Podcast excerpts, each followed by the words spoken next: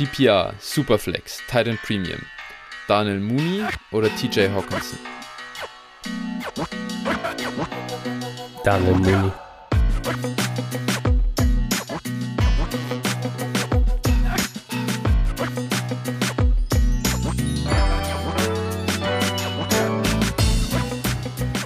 Servus und herzlich willkommen zu einer neuen Folge von Dynasty Flow, der Dynasty Show von Phil und Flo.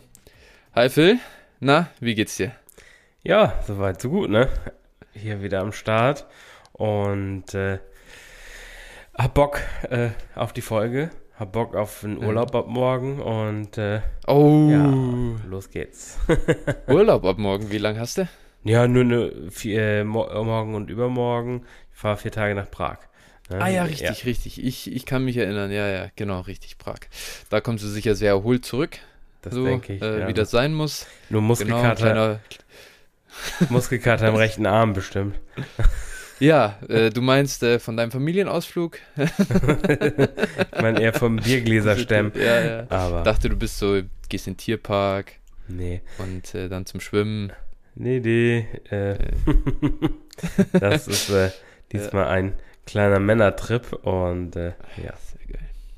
Ähm, ich weiß noch, ja, wir hatten bei uns in Bayern, ich weiß nicht, ob das äh, bundesweit so ist, fährst du in der 11. Klasse war es bei uns dann, weil wir, oder 11. oder 12., ich weiß gar nicht mehr, ähm, also Besinnungstage heißt das, wo du halt nochmal so einen Klassenausflug quasi machst, äh, die, die letzte Klassenfahrt sozusagen vorm Abi. Äh, und äh, da sind wir auch nach Prag gefahren für halt irgendwie ein paar Tage. Ah ja. Äh, und das war auch natürlich richtig geil. Meine, wir waren halt alle so 17, 18 irgendwie, gell? Und äh, aber super geile Lehrer dabei gehabt. Die waren todesentspannt, muss man echt sagen. Die haben nur gesagt, bleibt nicht viel zu lang weg und so. Also, so weiß ich nicht, um 1, 2 oder so mussten wir halt im Hotel sein. Aber die haben halt echt, ey, so, ihr wisst schon, wie ihr mit Alkohol umzugehen habt, so ungefähr. Übertreibt es halt nicht völlig. Das war echt richtig geil. Äh, ja, ich, ich hatte mal eine äh, Kursfahrt nach Berlin und äh, da ähm, ja, war es so, dass morgens um sieben der Lehrer äh, durch den Zug gelaufen ist und meinte, äh, ja, Jungs, aber das Ziel ist es, nachher geraden Schrittes zum Hotel zu kommen. Tja. ja. Das ist äh, Room for äh, Interpretation, würde ich sagen. Ja, schauen wir mal, also äh, ob ich da jeden Abend in Prag äh, geraden Schrittes zum Hotel kommen werde. Ähm, ich sag mal, doubt, doubtful ist es. Der Status. Doubtful. Ist doubtful, ja, genau. ja. Das ist ein guter Punkt. Ähm, ja, also ich, ich, genau, eigentlich wollte ich ja gar nicht auf die Kursfahrt raus oder wie die Lehrer waren, sondern ich wollte darauf raus, wo wir dann waren und was mir sehr gefallen hat. Das war die Beer Factory. Da Oh. kannst du nämlich selber zapfen. Und Da hast du quasi, jeder Tisch hat so seinen Zapfhahn und dann zapfst du da quasi so und äh, du buchst dann quasi so ein Bier und dann, das war natürlich geil. Du wolltest dann natürlich, und die hatten, ich glaube, wenn ich jetzt nicht einen totalen Scheiß erzähle, auch so ein, ein Bildschirm quasi oben, welcher Tisch wie viel schon gezapft hat. Und Oh. das hat natürlich, das hat natürlich alle angeheizt, gell? Also dann natürlich immer, ah, nächste Zapfen und so und wolltest natürlich im Ranking nach vorne kommen. Ja, ich habe einen sehr guten Kumpel dabei, der eine eigene Zapfanlage hat und der beschwert sich immer darüber, wie gezapft wird, weil die Hälfte äh, aller äh, Gastwirte oder Angestellten Ja. in Gastwirtschaften können das nämlich nicht richtig. Äh, also laut ihm. Ja. Und äh, wobei es auch tatsächlich so ist. Und äh, ja, jedenfalls, jedenfalls wäre das sicherlich was für ihn, das muss ich dann mal vorschlagen. Das, Es ist auch sehr gut, dass der, der dritte im Bunde Arzt ist. Also, ich sag mal, da ist er auch gleich dafür gesorgt. Also, ich sag mal, da kann nichts der legt dann abends noch die, der legt dann abends noch die Infusion. Ja. Perfekt. okay, gut. So, äh, genug der, des Aufwärmens der äh, Geschichten rund um Prag. Äh, ich glaube, wir haben heute ein vollgepacktes Showsheet. Vielen, vielen Dank für die ganzen Einsendungen. Unser Mailback ist äh, ganz schön voll geworden. Äh, Hörertrades haben wir wieder. Äh, macht euch auf eine spannende Folge gefasst. Äh, ich habe richtig äh, Bock drauf. Ich bin die ganzen Fragen schon ein bisschen durchgegangen und schon ein bisschen rumgeschaut, was so kommt. Äh, wird, glaube ich, ein schöner Mix von allem. Und äh, bevor wir damit starten, gibt es noch ein paar News, die wir besprechen können. Und die erste, das ist wirklich eine ja, traurige News, ähm, wobei es am Ende Gott sei Dank soweit gut ausging für Brian Robinson. Der wurde in einem versuchten Überfall oder in einem Überfall ähm, äh, angeschossen. Äh, und ähm, das ist natürlich äh, ja unglaublich. Ich habe die News, ich weiß jetzt gar nicht, war das Montag auf Dienstag? Oder war Sonntag auf Montag? Ich weiß es nicht. Auf jeden. Fall bin ich irgendwie um 4 Uhr nachts mal wach geworden und äh, konnte nicht direkt wieder einschlafen. Dann wollte ich mir wieder einen Podcast reintun und ich, ich mache so mein Handy an und da ist wirklich nur eine Meldung oder es hat eine Meldung ganz oben. Brian Robinson was shot irgendwie so und ich dachte mir so, Alter, was zur Hölle ist passiert? Und dass es dann am Ende so ausging, dass quasi jetzt einfach nur, ja, das nicht mal, also dass in, er wurde, ihm wurde ja ins Knie geschossen dass da nicht mal ein struktureller Schaden ist und dass sowieso sein Leben überhaupt nicht bedroht war zu keinem Zeitpunkt ähm, äh, durch die Verletzung. Ähm, das ist ja echt noch halbwegs glimpflich ausgegangen und da mache ich echt äh, drei Kreuze dafür, dass es so ist und, und ähm, das wäre das wär einfach nur unfassbar äh, tragisch gewesen. Ich weiß gar nicht, was, was können wir allgemein sonst noch zu der, zu der News großartig sagen? Von einem, von einem, ich meine, wir sind ein Football-Podcast, am Ende ist Fantasy da überhaupt nicht relevant und wie es für ihn weitergeht. Das Wichtigste ist, er lebt und ist gesund und wohlauf soweit. Äh, aber trotzdem, natürlich, ich meine, dafür sind wir da. Was sagst du zu, zu ihm so, äh, Fantasy Outlook-wise und Football Outlook-wise? Hm, ja, also irgendwie er ist jetzt, glaube ich, in der Team Facility wieder, ne? Also und wird da jetzt nochmal genau untersucht, was da genau kaputt sein soll oder auch nicht. Und ich sag mal, sobald wir dann den Horizont wissen, also sie haben ihn ja wohl erstmal nicht auf die Pub gesetzt, ne? Also die sind. Ja, und sie haben ihn vor allem auch, sie haben ihn ja. Jetzt ist ja der Moment, wo wirklich Kaderplätze mit am wertvollsten sind für Teams. Mhm. Du musst, die, die müssen runter nach ihrem, nach dem Training Camp auf 53 Mann. Und es ist ja quasi ein zusätzlicher Spot für, wäre ja für ihn gewählt. Also man hätte keinen kein Spieler cutten müssen für ihn, wenn man ihn einfach vor diesem Cut auf IA gesetzt hätte. Dann hätte er dieses Jahr nicht spielen dürfen. Aber sie hätten ihn nicht verloren durch einen Cut oder äh, auch niemand anderen verloren also die sind ja offensichtlich schon sehr optimistisch, dass er eben nicht bis Woche 13, 14, 15 ausfällt, weil wenn du das als Ding hast, dann, dann ist dir der Kaderplatz mehr wert als diese letzten Wochen, die du ihn dann von IA aktivieren könntest, wenn du ihn erst jetzt draufsetzt, nach dem Cut. Ja, sie haben vor allen Dingen auch äh, Jared Patterson gecuttet. Äh, mhm. Also sie haben im Moment, glaube ich, soweit ich das weiß, nur äh, McKissick und Gibson sonst noch. Also okay. Also sonst haben die, ja, glaube ich, keinen ja, relevanten, ja, kann, keinen relevanten äh, Running Back. Also könnte man mhm. jetzt mal, mal nachgucken. Aber ähm, ja, genau. Und ich glaube, also ich würde mal nicht davon ausgehen, dass der halt zu lange ausfällt. Und ich glaube, sie halten, also ich, so wie es klang, hatte er vor dem auch so ziemlich den, den Starting-Spot sicher. Ne? Also Absolut. So, so klang es jedenfalls. Und dementsprechend da so ähm, ja, an sich aus Fantasy-Sicht einfach mal nüchtern analysiert, äh, wenn man jetzt äh, Gibson noch immer nicht verkauft hat, dann sollte man sie jetzt, wenn er dann vielleicht die ersten Wochen gerade noch performt, wenn er ran darf, dann sollte man es tun oder am besten noch vorher, weil äh, ich kann mir durchaus vorstellen, dass McKissick, wenn der komplett fit ist, auch eine signifikante Rolle spielen kann.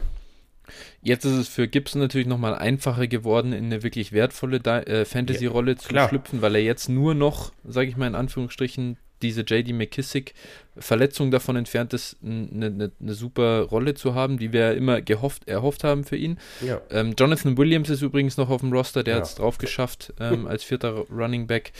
Ähm, das nur so als, als Info noch und der wird mit Sicherheit halt dann, solange äh, Brian Robinson jetzt ausfällt, dann da eben mitmischen. Aber ich glaube jetzt nicht, dass, also ich glaube schon, dass, ich bin kein Fan von Antonio Gibson, aber ich glaube jetzt auch nicht, dass er von Jonathan Williams äh, in den Early Downs verdrängt wird. So nein, nein, nein. Also Jonathan Williams wird da praktisch äh, nur für den Notfall sein. Der wird keine Spielzeit sehen, sobald, solange äh, genau. die anderen beiden fit ja. sind.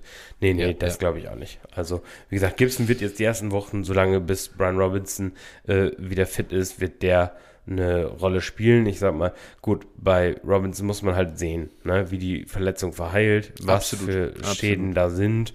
Äh, aber wenn es halt wirklich nur in dem Sinne eine Fleischwunde ist und da nichts Wildes ja. betroffen ist, dann äh, wird der auch relativ schnell wieder Full Go sein, nehme ich an. Ja. Ist für uns natürlich wahnsinnig schwer, das einzuschätzen. Ja, natürlich. Seht es uns nach. Das, ja. ist, das, ist, das muss man einfach abwarten. Ich glaube, einfach nur war mal wichtig zu sagen, er hat es aufs 53-Mann-Roster geschafft. Das ist ein gutes Zeichen dafür, dass er dieses Jahr noch spielt und vor allem auch nicht erst irgendwie in den letzten drei Wochen der Regular Season spielt. Denn nee. dann ist es taktisch unklug, ihn äh, da erstmal draufkommen zu lassen. Ja. Nö, deshalb, also, ja, schauen wir mal so ist die Situation im Moment. Äh, mehr more to come, sag ich mal. Wir halten euch natürlich updated, je nachdem, wenn wir was wissen, ist natürlich auch immer ähm, Thema auf unserem Discord auch. Ja. Dann die zweite News. Äh, LaVisca Chenault wurde getradet von den Jacksonville Jaguars. Finally, muss man sagen, oder muss ich sagen. Er ist jetzt bei den Carolina Panthers gelandet. Ähm, und Swiss Guy hat dazu eine Mailback-Frage gestellt und wir wollten es jetzt hier in die News mit reinpacken. Wie seht ihr LaVisca Chenault nun bei den Panthers und was macht dies mit Marsh, also Terrace Marshall und Robbie Anderson? Ja, also grundsätzlich. Ähm Genau, haben sie für ihn getradet, muss man sehen halt, was das für ihn selbst bedeutet erstmal.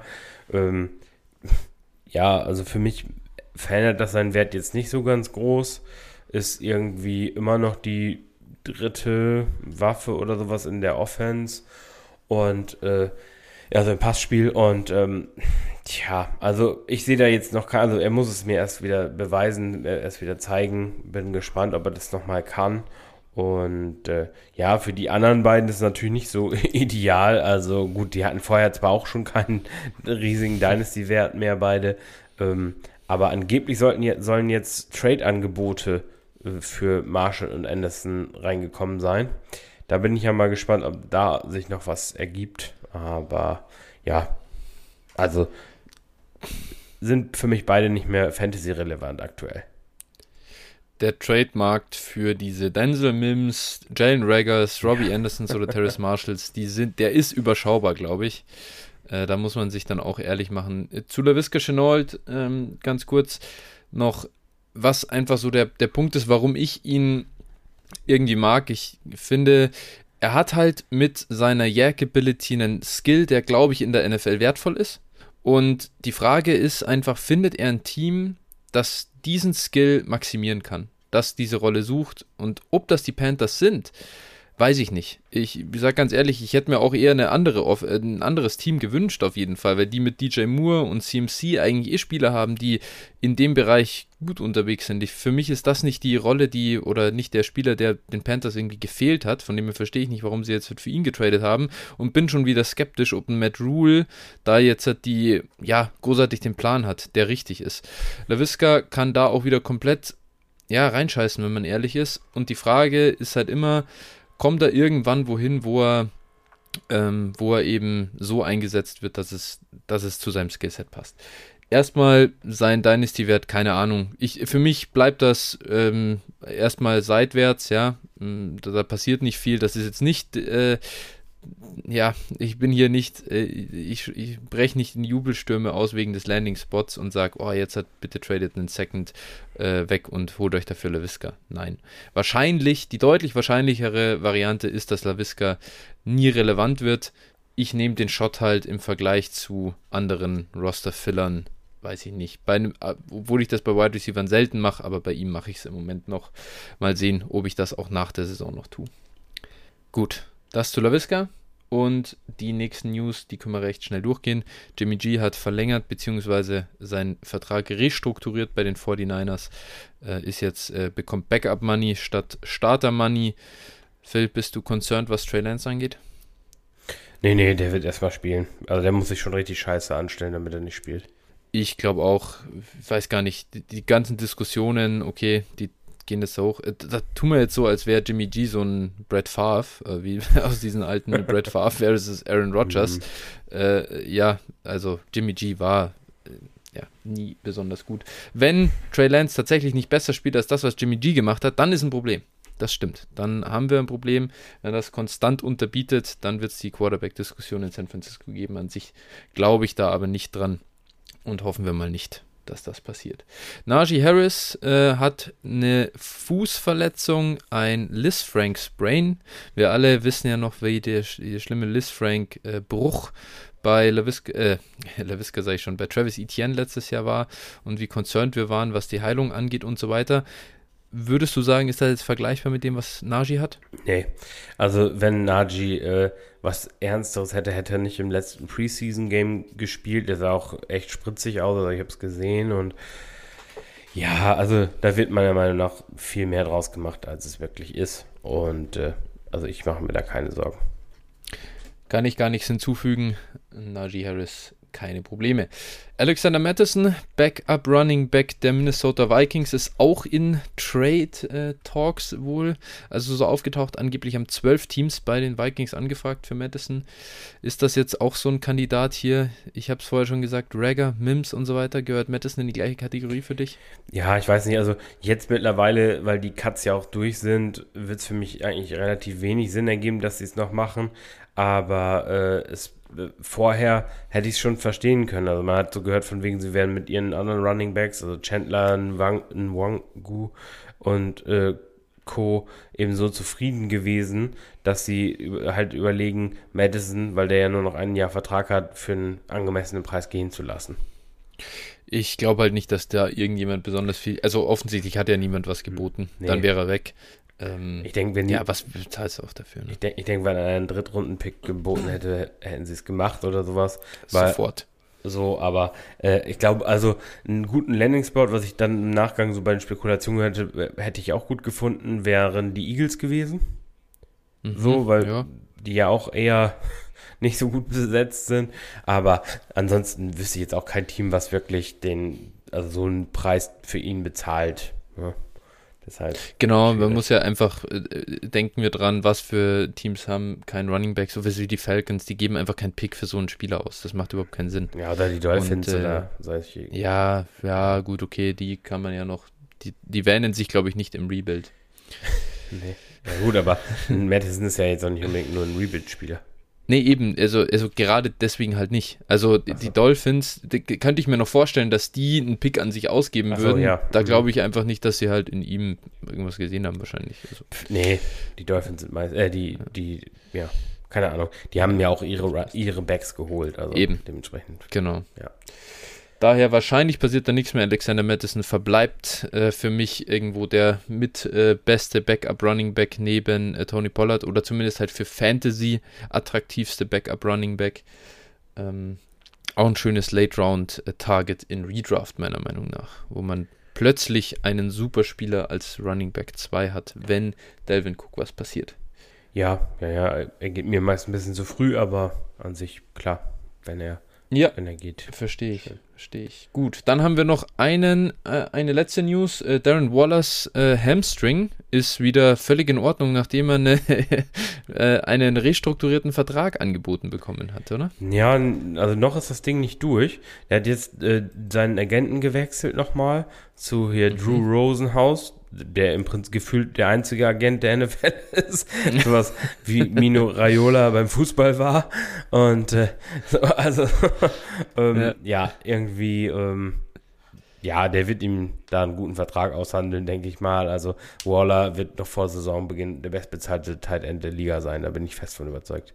Und dann wird er auch. Äh, sollte er auch wirklich, weil es ist unfassbar. Das ist der unterbezahlteste Spieler der NFL, der nicht auf einem Rookie-Contract rumläuft, ja. meiner Meinung nach.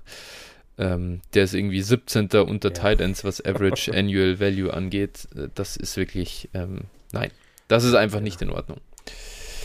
Daher genau. hoffen wir mal auf die Extension ASAP.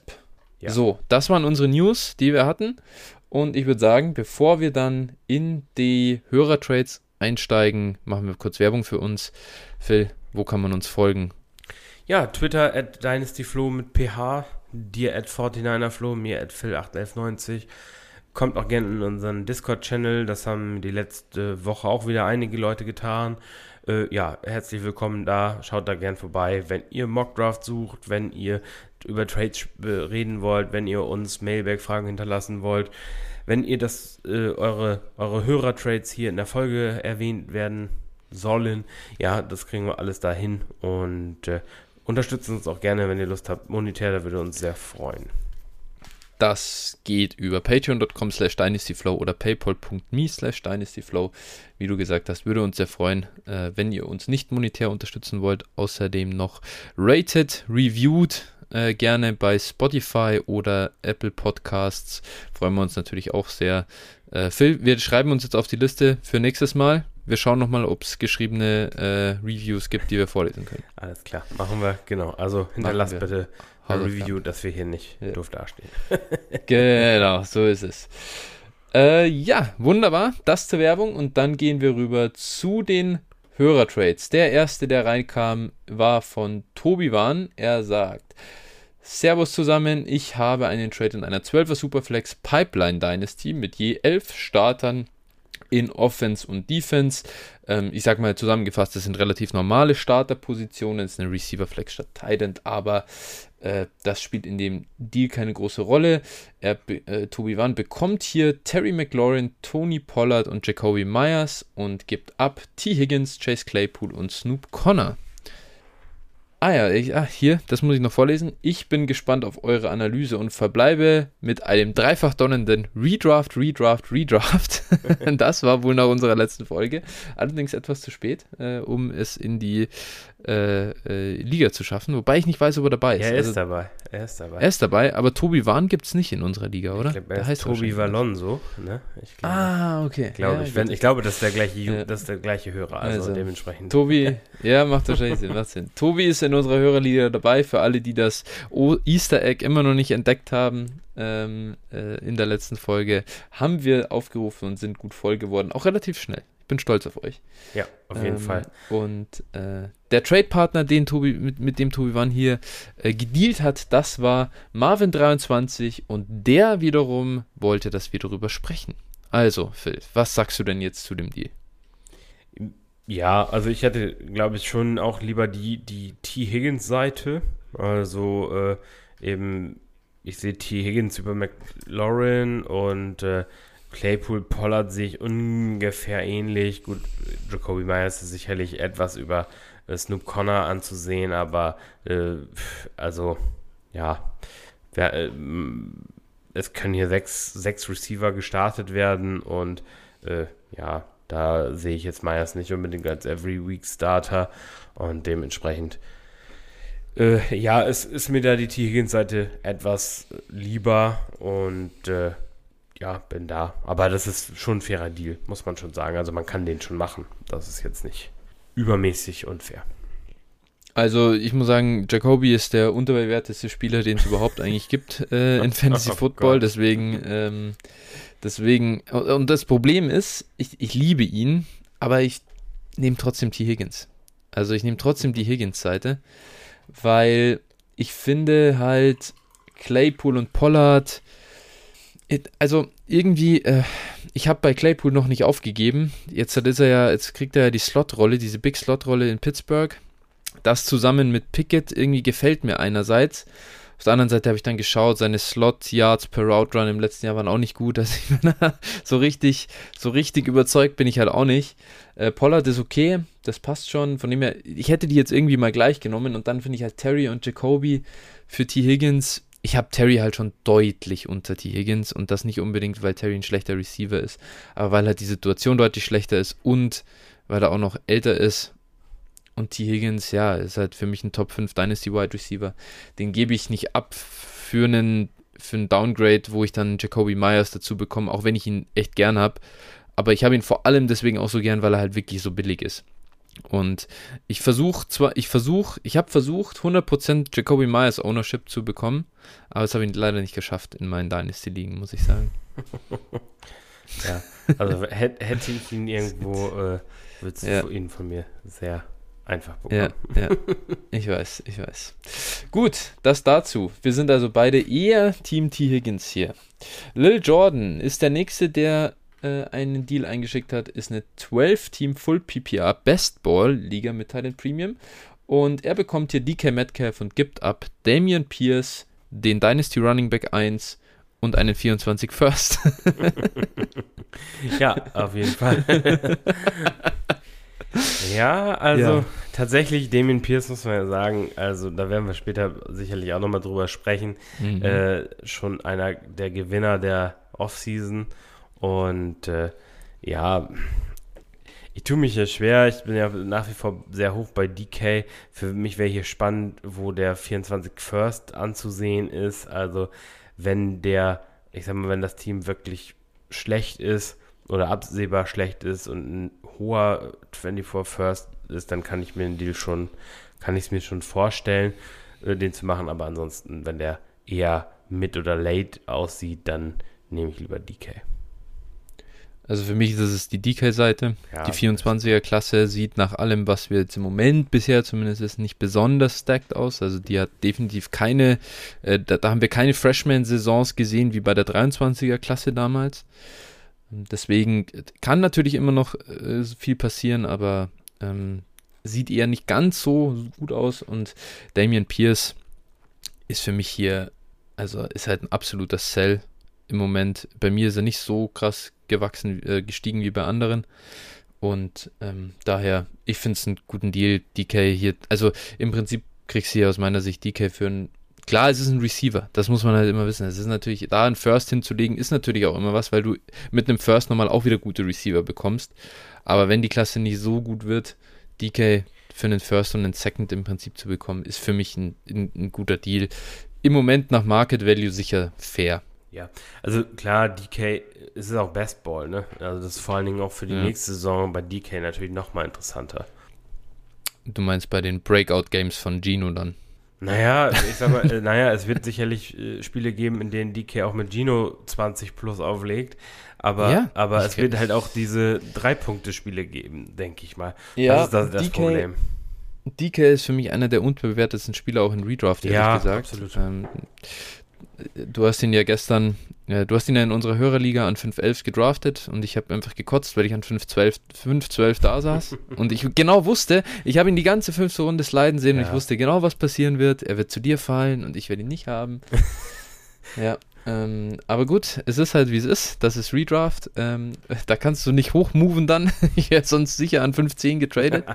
aber gut, ähm, so war es halt. Also von dem her, ich bin hier ganz klar auf der DK-Seite und ich bin auch weitaus weniger negativ äh, für die anstehende Saison, ehrlich gesagt. Ja. Er ist einfach ein Biest, Alter. Und das vergessen jetzt gerade schon wieder so viele. Ja, und er war ja auch letztes Jahr mit Gino nicht schlecht. Ne, das vergessen ja, ja auch einige. Eben. Also er ist ja nicht so, dass wir das jetzt zum ersten Mal sehen und äh, dementsprechend glaube ich, äh, ist das echt, wird der echt okay sein. Und äh, ach ja, ich wollte auch noch auflösen, welche Spots wir hatten. Also ich, du, oder du hast es ja im Prinzip ja. gerade gemacht. Also ich war, ich war die 11 ja. und Flo die 12, wenn ihr das Bild in unserem Discord-Channel nochmal anschauen wollt, was wir da so zusammen gedraftet haben. Ja, ich habe DK auch im, im Downside Talk äh, Draft äh, genommen. An da allerdings an 6 Du bist halt so, ja. ja, aber da, ja gut, okay. Du wusstest natürlich, dass er 6-2 nicht mehr gesehen hätte. ja, ja, ja, ja. Ja, klar wusste ich, dass du ihn nehmen wirst. Ich saß auch die ganze Zeit da, oh, bitte, bitte, bitte, fall, fall, fall. Ne? Ja, ja. Ja, zur Hörerliga ganz kurz, ich bin wirklich, also ich war sehr depressed einfach allein schon wegen meines Draft-Spots und es hat sich auch äh, irgendwie bewahrheitet. Ich bin sehr unzufrieden mit meinem Team. Aber gut, wir kommen später sogar noch kurz zu einer Frage bezüglich äh, Draft-Spot in Redraft, von dem her sprechen wir da dann ja. genauer drüber. Der nächste Deal, den wir haben, kommt von Barista Renault. Äh, das ist eine 14er Superflex mit sehr tiefem Lineup, also 11 Starter in der 14er. Das ist krass. Er sagt selbst, ich sehe mich als Playoff-Team mit Contender-Möglichkeit. Mein Lineup ist nicht das stärkste, aber die meisten stärkeren Teams haben weniger Tiefe und Verletzungen kommen ja leider doch fast immer. Wollte noch was auf Quarterback machen. Ähm, er hat noch Zach Wilson und Jared Goff auf der Bank. Die Firsts sollten beide von Playoff-Teams sein. So, was macht äh, Barista Renault hier? Er gibt Geno Smith und zwei 23 Firsts ab, unter anderem seinen eigenen, und bekommt äh, Dak Prescott und äh, zwei Thirds und zwei Fourths im 23er Draft. Also im Prinzip der Dak Prescott. Ähm, und ja, ähm, ich glaube, ich, ich müsste starten äh, mit dem Deal. Ich sag mal so, ähm, zwei Firsts und Gino für Deck, ähm, gerade wenn das dann auch noch late 23 Firsts sind. Ähm, klar, ist eine tiefe Liga mit vielen Startern. Da sind die Firsts schon auch nochmal natürlich eine Menge wert. auf der anderen Seite, Gino, hast du halt jetzt mal die Chance, ihn für was zu verkaufen. Ich glaube schon, dass er ganz solide punkten kann, weil das Waffenarsenal und die O-Line in, in, Seattle echt nicht so schlecht ist. Ähm, aber mehr als eine High-End Quarterback 3 Saison traue ich ihm dann auch irgendwie nicht zu. Und deswegen, ähm, du kriegst hier für 2,23 First Set im Prinzip Deck. Ja, also, auch wenn es weh tut, aber ich glaube, den Deal muss man wirklich immer machen. Ja, es ist eine 14er, ne? Also Quarterbacks nochmal wertvoller hier. Äh, ich weiß nicht, ob es jetzt Six Point per Passing ist. Das wäre nochmal interessant zu wissen.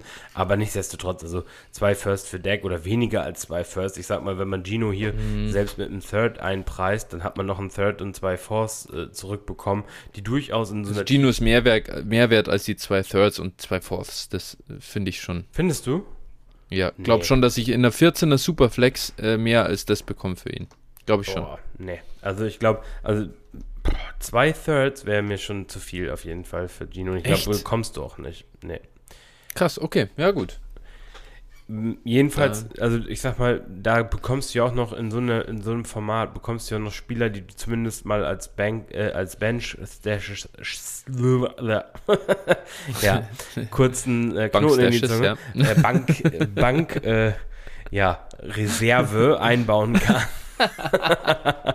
und äh, ja, dementsprechend, äh, also wenn die Bank groß genug ist, eben hat das sogar noch einen Wert. Oder du kannst sie halt unter der Saison noch wegtraden und dafür irgendwie noch ein bisschen Running Back Production oder so einkaufen. Ähm, Finde den Deal gut, also ich würde den auch machen. Mhm. Ja, ich bin, was ich hier spannend finde, also an dem Ligen-Setup tatsächlich, eine 14er an sich werden super, also Quarterbacks natürlich nochmal wertvoller in Superflex, weil es noch, ja, ich meine, logischerweise, du hast 28 Positionen, da wird es nochmal kritischer als bei 24 in der normalen 12er Liga. Ja. Auf der anderen Seite finde ich hier halt spannend, du hast elf Starter, das heißt auch neun Nicht-Quarterback-Starter mhm. und das in der 14er Liga, da wird, also das Replacement-Level wird schon deutlich niedriger und du kriegst natürlich mit so Firsts einfach auch nochmal, weißt du, die, die, ich finde halt die Wide Receiver sind auch nochmal deutlich aufgewertet durch das, durch das Setting. Ja, stimmt schon, aber du kannst halt auch mit den Drittrunden-Picks kannst du halt wahrscheinlich auch äh, Julio Jones, der da wahrscheinlich ein vernünftiger Starter ist, oder mhm. solche Leute halt kaufen oder weiß ich nicht. Ja, kommt auf die Liga an, glaube ich. MVS also, ja, aber ja, so. klar. Also solche ja. kannst du bestimmt kaufen für solche Picks und also die haben durchaus mhm. ihren Wert in so einem Format. Ja. Spannender Deal auf jeden Fall. Wir beide würden hier Deck zu dem Preis kaufen. Aber ich würde mich interessieren, wie es nächstes Jahr ausschaut und äh, wie ähm, deutlich das dann am Ende war. Nächster Deal kommt von Tommy H09, 12er Superflex PPR, Tight End Premium. Ähm, und äh, er sagt, er möchte Value aus seinem Quarterback Room äh, mitnehmen. Er hat äh, noch Lamar Jackson und Justin Herbert, okay, und Tyler Huntley, aber das ist jetzt nicht so relevant. Ähm, er sagt, ich bin bei den, also okay, er bekommt in diesem Deal Mac Jones, Traylon Burks, George Pickens und einem 23 Fourth und abgegeben hat er Deshaun Watson. Phil, was sagst du zu dem Deal? Findest du, das ist ein guter Preis für Deshaun? Tut mich ein bisschen schwer. Also es ist sicherlich kein schlechter Deal. Den kann er auch durchaus gewinnen. Also wenn nur einer aus Pickens und Burks richtig einschlägt und äh, er noch dann solide Mac Jones dazu hat, äh, zu seinen super Starting Quarterbacks. Mm, ja, ich finde den Deal echt in Ordnung. Also ist jetzt, ich sag mal, so einen Quarterback abzugeben, ist natürlich, da tut man sich immer schwer, aber wenn man natürlich die äh, anderen beiden noch hat und du kannst eh nicht drei starten und brauchst jetzt irgendwie, äh, willst jetzt Production oder sowas haben über die Saison, dann finde ich das kein, kein schlechte, keinen schlechten Deal auf jeden Fall. Was ich halt hier nicht verstehe, ist, genau das wäre ja der Punkt. Weil an sich würde ich sagen, wenn ich so ein Quarterback-Room habe und da ist Watson dabei, dann warte ich einfach ab. Weil ich habe meine Starter bis Woche hier 13, dann kommt der Watson zurück. Mhm. Und in dem Moment, wo der wieder spielt, wird er instant mehr wert mhm. sein. Also ja. solange er nicht scheiße aussieht. Und dann kann ich es verstehen, wenn du sagst, hey, mir fehlt so das Ding, um Contender zu sein. Ich bekomme jetzt einen, zumindest einen guten Preis für Watson aber dann kaufe ich halt nicht Traylon Burks und George Pickens ein. Und ähm, das finde ich halt so, also der Value ist okay, keine Frage. Und, und ich liebe ja Traylon Burks, ja. Pickens bin ich jetzt nicht so hoch, aber auch der sollte eine solide Wide Receiver-Karriere in der NFL haben, glaube ich. Kann auch einschlagen. Das ist, ähm, genau. Und Mac Jones jetzt hast du halt Mac Jones als dritten Quarterback im Roster, wo ich immer und weiß nicht wie oft schon gesagt habe, wenn ich zwei Elite Quarterbacks habe und die hast, hat er ja mit Lamar und Herbert definitiv, will ich auf keinen Fall einen Mac Jones als dritten Quarterback, der recht viel Wert an sich hat, aber nicht produziert, dich nicht weiterbringt und auch kein so krasses Ceiling hat. Von dem her wäre der jetzt halt für mich instant wieder ein Cell-Kandidat im Team. Ja, kann er gegen äh, Pickett plus traden. Ja, dann, das wäre wieder, dann, das fände ich dann wieder spannend, wenn du dann den Value nochmal rausholst und Pickett kann dann ähnlichen Wert haben und so. Also ist okay, aber ich glaube, also vielleicht, ja, mal schauen. Kommt natürlich jetzt darauf an, wie die Rookie Receiver vor allem einschlagen. Auf jeden Fall kann es gut sein, dass dein Paket in Woche 13, obwohl Watson äh, dann wieder spielt, deutlich mehr wert ist. Ja. Der nächste Deal, der kommt, ist von Lil Jordan. Ihr kennt die Liga und die Settings, stimmt, das ist eine JIT-Liga. Ähm, und äh, Lil Jordan bekommt hier T. Higgins und Greg Dulcich und er schickt einen 23 First dafür weg und das wiederum ist der 23 First des Trade Partners, der sich den eben wieder zurückholen wollte, damit er jetzt auch wirklich in Rebuild gehen kann. Ja, äh, genau, kann, können glaube ich ruhig sagen, wessen Trade das ist, Klar. also wer der Trade Partner ist, das ist nämlich der liebe Michael Klock. liebe Grüße ja. an der Stelle auch. Grüße. Ja. Und äh, ja, an sich natürlich, wenn du deinen eigenen Pick haben willst, wieder haben willst, dann bist du halt der Gelackmeierte, um das mal vorsichtig auszudrücken. Und dann musst du halt manchmal überbezahlen, wenn äh, du jetzt dann damit den 101 äh, gesichert hast und, und äh, ich glaube, Lil Jordan und er sind so die größten Rebuilder in der Liga. Mh, mm, dann und hast du ihm halt quasi noch ein paar Punkte untergeschoben, wenn man so will. Und äh, dann finde ich den Trade, also wenn Bijan, wenn das 1-0-1 wird und Bijan Robinson äh, das hält, was er verspricht, dann hat er den Trade halt schon gewonnen. Ne? Andererseits, Lil Jordan casht hier mit dem 23 First für T. Higgins auch zu einem guten Preis heute, Stand heute aus. Ja, absolut. Also ich finde schon, das muss dann erstmal der 1 und 1 werden, ja, erstens. Natürlich. So. Ähm, und, und ganz ehrlich, also welchen, bis zu welchem Spot kannst du überhaupt den nächst, nächstes Jahr dann wirklich für. Higgins traden? Also kommt auch auf dessen Saison natürlich drauf an, die jetzt halt dann gespielt wird, aber ähm, man kann ja den, also er hat nicht den 1 und 1, den hat er nun mal nicht abgegeben, weil das Team von Michael sicher jetzt nicht überragend besetzt ist, aber der hat da schon auch ein paar Producer drin gehabt, eben gerade auch T. Higgins, dann hat Travis Kelsey da drin. Quarterback schaut zwar schlecht aus, aber hätte vielleicht auch nochmal was machen können. Also, du gibst halt, wenn, wenn er den Deal nicht macht, ist der, ist der Pick auch viel weniger wert, weil die Folgeaktionen, die Michael jetzt machen kann und seine Producer abgeben, die macht er halt nicht, bevor er den Deal macht. Das heißt, es ist halt, finde ich schon einfach ein klarer Win-Win-Deal. So günstig ja. kommst du an T. Higgins nicht ran. Und wenn dann einer dir das geben will, quasi ihn geben will für den eigenen Pick, dann machst du es halt auch einfach mal und sagst, ja klar, okay, passt schon. Ja. Setz jetzt nicht drauf, dass du wirklich der 1 1 bist, ja. Ich, ich sehe ich seh es auch als Win-Win-Deal. Ja. Also beide. Seiten äh, können eigentlich mit dem Deal nachher besser leben als vorher. So, genau. Also so sehe ich es auch. Und dementsprechend, also das ist wirklich mal ein Deal, der beiden gut weiterhilft, denke ich. Das Einzige, was ich interessant finde, äh, da muss, das muss ich aber echt nochmal verifizieren, aber ich glaube, Lil Jordan selber ist ja ein Rebuild-Team. Ja. Oder hat ja, ja ein Rebuild-Team. Das ist, ist ja, ja, genau. Das heißt, er hat natürlich jetzt auch auf der anderen Seite Konkurrenz für den 101 bekommen.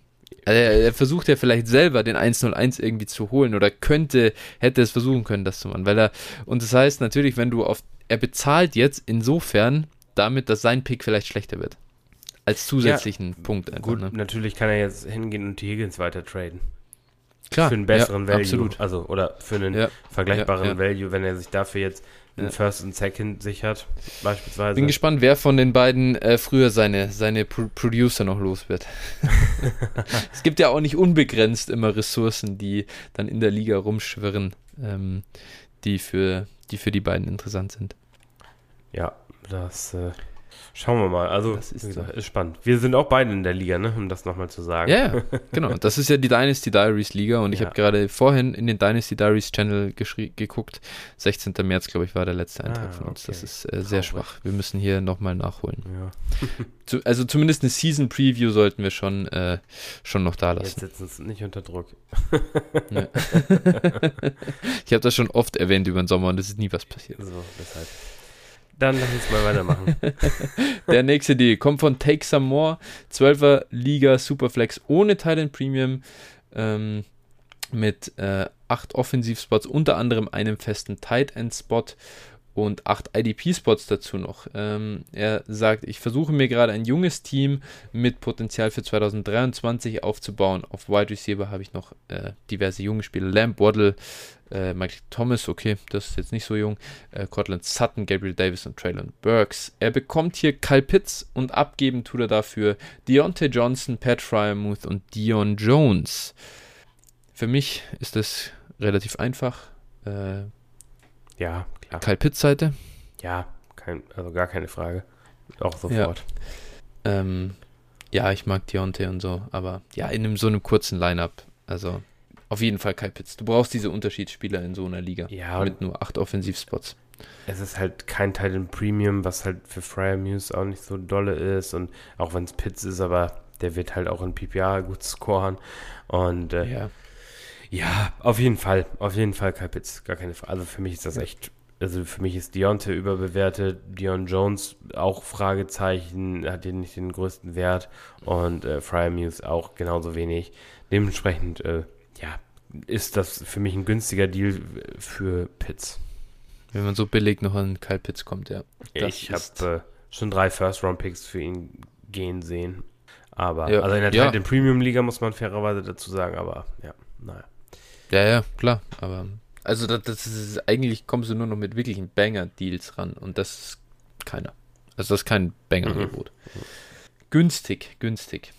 Der nächste Deal kommt von Mate und er sagt, wenn es euch schon zu wenig Mailback-Fragen sind, da hattest du noch mal einen Reminder geschickt, äh, dann bringe ich euch zusätzlich mal noch einen Hörertrade. Best Ball Dynasty 12 Teams, Superflex, PPR, Tight End Premium, Flo kennt die rech- re restlichen Settings. Ich weiß jetzt auch nicht aus dem Kopf raus, relativ normal an sich. Ähm, Startup Draft lief eher so meh. Team hat sich im laufenden Draft als Rebuild würdig entpuppt. Meine Timeline liegt entsprechend auf 2024.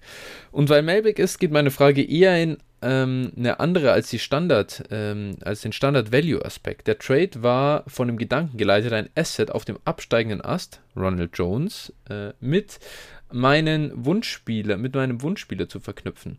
Sprich, ich hatte die Hoffnung, dass mein Trade-Partner eher zustimmt, wenn er die letzte Chance sieht, da noch Value rauszuholen.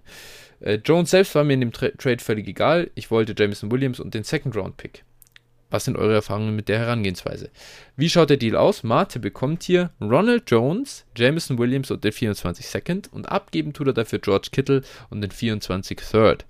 Das heißt, Phil, Mates ähm, Gedankengang oder These ist ja, der Trade wäre vielleicht nicht akzeptiert worden, wenn er nicht Ronald Jones noch dazu bekommen hätte.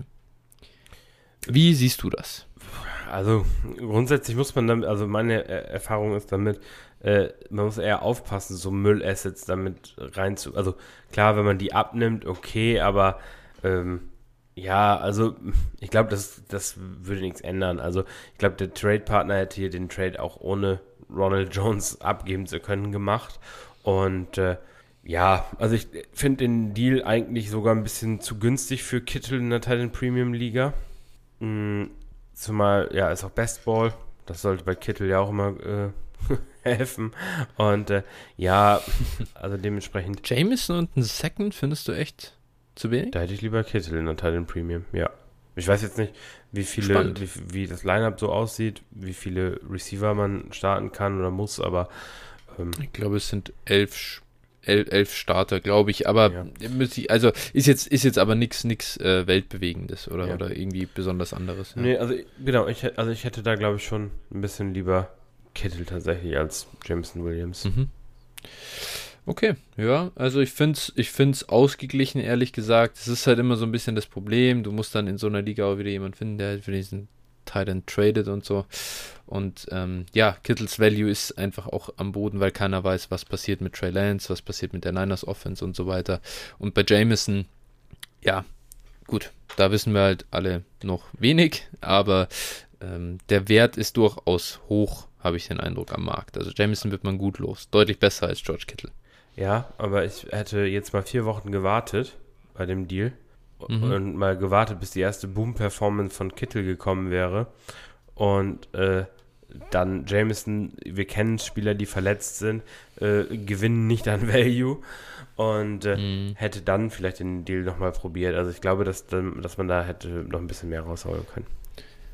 Möglich ist es, aber ähm, ja, ich finde es vom Prinzip her ich finde ihn, es ist, er ist auch, er ist, ich glaube, er ist okay. Ich glaube, das, das kann man mal so sagen. Ja, jetzt lass jetzt uns aber, jetzt lass uns aber mal, es war ja gar nicht, es war gar nicht die Frage ja von Mate unbedingt auf dem Value so, mhm. so einzugehen. Es ging ja mehr um diesen Aspekt Ronald Jones hier aufzunehmen, um so ein bisschen den Köder auszuwerfen und den anderen dran zu kriegen, hey, schau mal, jetzt kriegst du Ronald Jones noch los. Ehrlich gesagt kann ich nicht viel irgendwie kann ich jetzt da nicht aus dem reichen Erfahrungsschatz äh, was rausnehmen. Ich habe diese Strategie nicht, äh, nicht, nicht besonders häufig ausprobiert oder verifiziert, ob das dann dazu führt, dass jemand anders andere Assets gern unter Wert abgibt. Also ob man es ihm so unter der Nase wegstipitzen kann deswegen.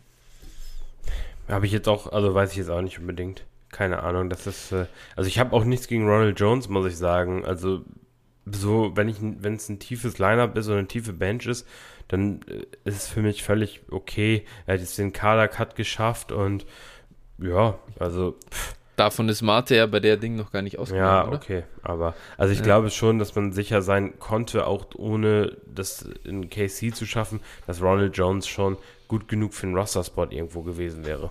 Ja, er ist halt ein Backup-Running Back, ja, so genau. wie viele andere, die man auf dem Roster hat. Also den, den würde ich auch nicht cutten in den meisten also Teams, die ich habe. Nee.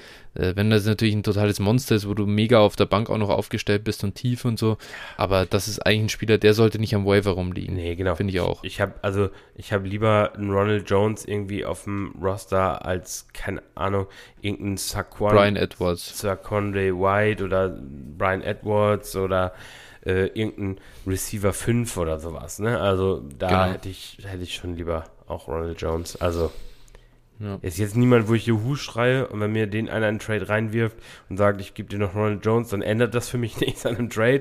So ja. ist es nicht, aber ich sehe ihn jetzt auch nicht völlig, völlig äh, wertlos.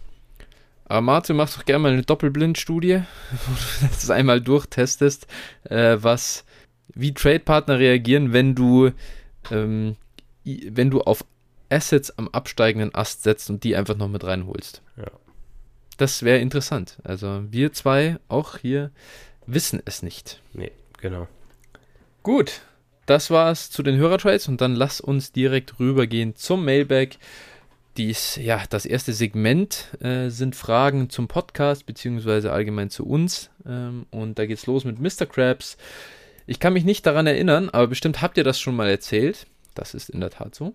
Trotzdem die Frage, wie ist es eigentlich zum Podcast Dynasty Flow gekommen?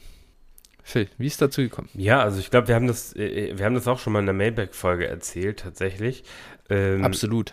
Ja, das ähm, war im Prinzip, also dazu, wir kannten uns schon, schon vorher so flüchtig, ne? Hatten schon heiße Diskussionen, unter anderem über Christian Kirk. und und äh, ja, irgendwie dann ähm, habe hab ich ja legit dann ins Leben gerufen und da sind wir dann ja auch zusammen in eine Liga gekommen und äh, ja, so kam das dann im Prinzip zustande, ne? dass wir dann so darüber uns immer wieder ausgetauscht haben und äh, ja, dann letztlich gesagt haben, okay, wollen wir nicht einen Podcast machen. Ja, ja, wir haben dann wirklich unfassbar viel einfach immer geschrieben über halt Dynasty und Spieler und was hältst du von dem und hier von dem. Also im Prinzip das, was wir äh, hier diskutieren, in langer Breite und sehr ausführlich haben wir davor in DMs ausgetauscht äh, und dann irgendwie sind wir drauf gekommen, hey, Alter, wir haben irgendwie beide Bock mal selbst was zu machen und gerade Dynasty ist in, ist in Deutschland halt, war halt einfach nichts da. Also es gab keinen Dynasty-Podcast und deswegen dachten wir, da ist doch eine Lücke, wo wir einerseits schon eine Menge Spaß dran haben und uns mal kreativ austoben wollen äh, als Content Creator und ähm, da haben dann alle was davon. Ja, genau. genau. Und denk mal, weil wir uns auch, also teilweise haben wir uns auch über die schlechten Dynasty-Takes von äh, anderen Podcasts teilweise aufgeregt. Das ja, kam, glaube ich, auch ja, hinzu. Das, äh und äh, bevor man, bevor man dann, dann sagt, so, keine Ahnung, man kann natürlich, jeder kann immer gut schnacken und so und dann sagen, ja, hier, ne, so und so, ein Schwachsinn, aber dann selber zu sagen, okay, dann machen wir es eben besser oder probieren es besser zu machen, äh, ist, glaube ich, dann halt so der Weg, der dann auch, ja, das Ganze dann unterstreicht halt, ne? Oder eben absolut, nicht. Absolut, Dann äh, muss man auch liefern, wenn man schon sagt, die anderen sind da völlig am falschen Dampfer unterwegs. Ja, ich meine, gut, das, das ist ja so. heute, wenn du Twitter aufmachst, beispielsweise, da fasse ich mir immer noch äh, über, ja, bei ja. jedem Mal durchscrollen, zehnmal an den Kopf, wenn ich die Dynasty Takes äh, lese.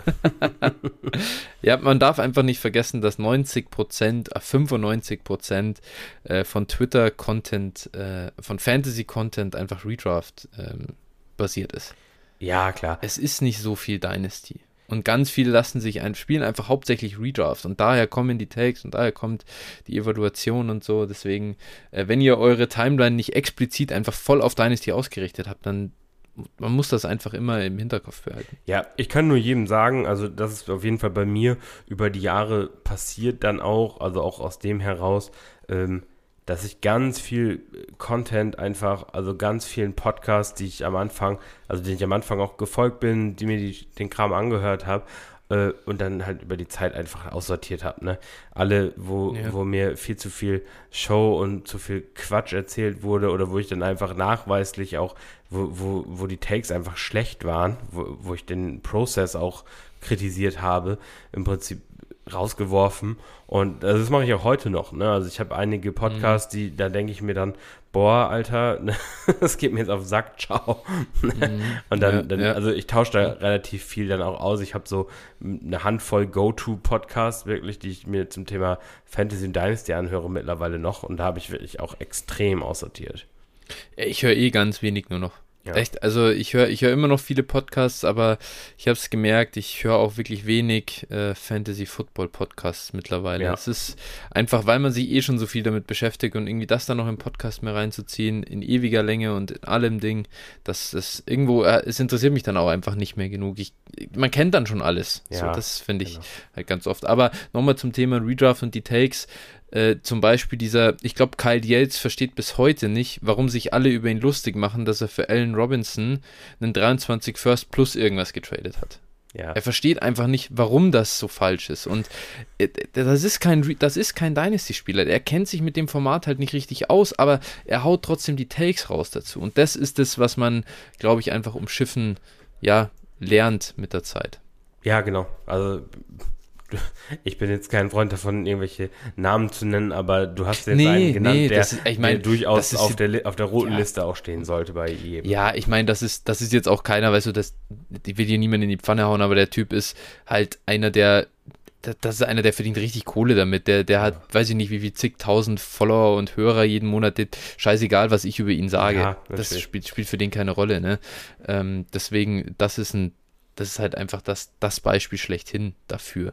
Die ganzen Jungs von Fantasy Footballers und Fantasy Pros und so, ich glaube, die brauchen sich wirklich keine Sorgen machen, was ich von ihnen halte nein, oder was nein, ich nein, hier gut. über sie sage. Ne? Alles gut. Genau. Ja, da muss man halt ähm, halt auch, genau. So, das sind auch so diese Massen, Massenformate natürlich, da muss man eben auch so schauen. Ich meine, das ist alles immer sehr gut und sehr professionell aufgemacht, aber ich sag mal, die erzählen halt schon das, was die breite Masse auch hören will. Ne? Das ist halt, da muss man immer. Muss aufpassen. nicht schlecht sein, nein, muss, muss nicht, nicht nein, schlecht sein, nein. aber, aber, aber die, die Quantität der Follower oder die Zahl der Follower bestimmt nicht über die Qualität der Aussage. Richtig, genau. Das ist halt so. Genau. Deswegen, so, das dazu. Aber lass uns zur nächsten Frage kommen. Wir können nicht über jede Frage so ausführlich sprechen, sonst haben wir heute die neue Rekordfolge. Ich weiß zwar nicht, wie lang die bisherige ist, aber glaube, drei Stunden haben wir noch nie geknackt. Nee, ich glaube irgendwie zwei wird Stunden. Bestimmt irgendwann passiert. Sowas, ne? Ja, ja, ja, aber ich glaube, es wird irgendwann wird zu dieser drei Stunden Folge kommen. ja. Bin mir sicher. Ja. Die nächste Frage kommt von Take Some More. Bestimmt habt ihr, habt ihr das schon x-mal beantwortet, aber wie viel Zeit verwendet ihr auf den Podcast? Und, und findet ihr das so genau richtig? Oder würdet ihr lieber mehr oder weniger machen? Möchtest du anfangen? Ich habe gerade angefangen. Gerne, äh, kann, kann ich machen, ja. Ähm, ich kann es nicht beantworten, ehrlich gesagt, ähm, weil viel, also würde ich weniger für Fantasy Football machen, wenn ich den Podcast nicht machen würde, quasi. Also würde ich mich weniger damit beschäftigen, ist ja die Frage. Und äh, ich glaube, das an sich, also weiß ich, wahrscheinlich schon. Wahrscheinlich würde ich schon weniger, ich habe dadurch schon viel äh, formalisiert, sage ich mal, bin prozessmäßig klarer, strukturierter geworden und so. Und man nimmt sich expliziter Zeit dafür, weil man sich halt doch vorbereiten will und also ein noch größerer Teil der Freizeit wird. Ähm, aber das macht ja Spaß und das würde ich dem Podcast an sich nicht zurechnen quasi. Wenn, dann geht es ja darum, was ist, die, was ist der Zusatzaufwand für Aufnahme, wirklich explizite Vorbereitung auf die Folge, ähm, das Abmischen, äh, die vielleicht äh, das Austauschen im Discord natürlich, klar. Du bist halt mehr accountable, finde ich schon, da auch irgendwo ja zu antworten, den Leuten zu helfen, wenn du halt das anbietest und, und ich will ja auch, dass es, dass es gut ist und dass, sie, dass, sich, dass jeder Spaß dann hat und sich wohlfühlt bei uns, ähm, dass man hingeht und sagt, hey, cool, was die machen. Von dem her, es ist schon, glaube ich, es ist schon eine, ein ganz schöner Aufwand, der macht Spaß, er ist und er ist im Moment so, finde ich, für mich genau richtig. Es ist nicht zu viel. Es ist, ich möchte nicht, ich möchte auch nicht weniger machen im Zweifel. Also dann würde sich es auch irgendwie so, weiß ich nicht, ich möchte mich hier nicht jede, nur jede Woche eine Stunde hinsetzen und aufnehmen und das war's. Das fände ich dann auch irgendwie kacke. Von dem her, für mich passt es eigentlich im Moment so, äh, wie es ist vom Setup. Ja, geht mir eigentlich ganz genauso. Letztlich, du hast es schon gesagt, Vorbereitung, äh, Nachbereitung, so, das gehört ja auch immer dazu, das ist ganz, ganz klar und äh, da geht immer eine gewisse Zeit natürlich bei jedem von uns in anderer Form. Du mischst meistens ab, ich mache meistens das Showsheet und äh, ja. so, ne, solche Sachen. Ähm, klar, da geht auch immer ein bisschen Zeit äh, drauf, natürlich, aber auch um die Inhalte. Du hast natürlich Folgen, ja. die sind einfach auch einfacher vorzubereiten, aber ich sag ganz ehrlich, Draft Season da ja, ist, ja. ist, es halt so oder so, steckt man halt schon irgendwie jede freie Minute irgendwie da rein, sich ja. irgendwas anzuschauen oder zu lesen und äh, oder sowas. Und das sind dann halt schon auch Zeiten, wo dann extrem viel Zeit da reinfließt und äh, wo man dann hin und wieder auch schon mal einen bösen Blick von der Freundin zugeworfen bekommt. oder wie jetzt ja. im Moment, schon wieder ein Draft. also, das, das, das, hast du das Meme gesehen, äh, wo, wo äh, irgendwie von Sleep hat das, glaube ich, gepostet. Äh, wie viele Fantasy Drafts hast du noch? Und dann war da likely 80. Likely 80, also sei er likely und die Nummer 80 dann eben. Ja, genau. Ja. Äh, fand ich sehr gut. Und äh, ja, das mhm. ist halt ein Hobby, ne? Und das macht Spaß und es nimmt halt schon auch einen recht großen Ze äh, Zeitanteil in Kauf, aber es, vieles ist halt, wie du auch gesagt hast, auch für, eh für die Fantasy-Ligen, die man spielt. Und also ja. ähm, der Podcast, wie gesagt, macht halt Spaß, ist cool und äh, ich glaube, da, da haben wir einen ganz guten Turn so für uns gefunden. Ja. Ich glaube, also wenn wir jetzt eh, ich meine, das ist ja, dafür ist auch eine Mailback-Folge mal gut, äh, da ein bisschen von, äh, von sich persönlich auch er, zu erzählen, dass man, also und auch die Hintergründe zu so, wie, wie das so im Podcast läuft und so. Ähm, es gab im Sommer schon durchaus die ein oder andere Aufnahme, wo ich halt, oder, oder das, also auch Vorbereitung, wir haben die Ranking-Folgen zum Beispiel gemacht. Es ist auch nicht so, deswegen sträube ich mich auch dagegen, Rankings zu veröffentlichen, abzudaten und so. Da steckt eine Menge Arbeit und Recherche drin, einmal für sich hinzugehen und wirklich jedes Prospect, also jeden Spieler richtig anzuschauen in der Tiefe. Was macht er gut? Wie ist die Entwicklung? Äh, gefällt mir das in dem System und so weiter, in dem Team? Und den dann irgendwo einzu, einzugliedern ähm, und das dann richtig abzuliefern. Also unfassbar viel Arbeit und das, im, das haben wir im Sommer gemacht. Das war auch, ich finde das auch cool für mich selber, das mal zu machen. Aber trotzdem, du musst es halt dann machen, wenn diese Folgen sind. Mhm.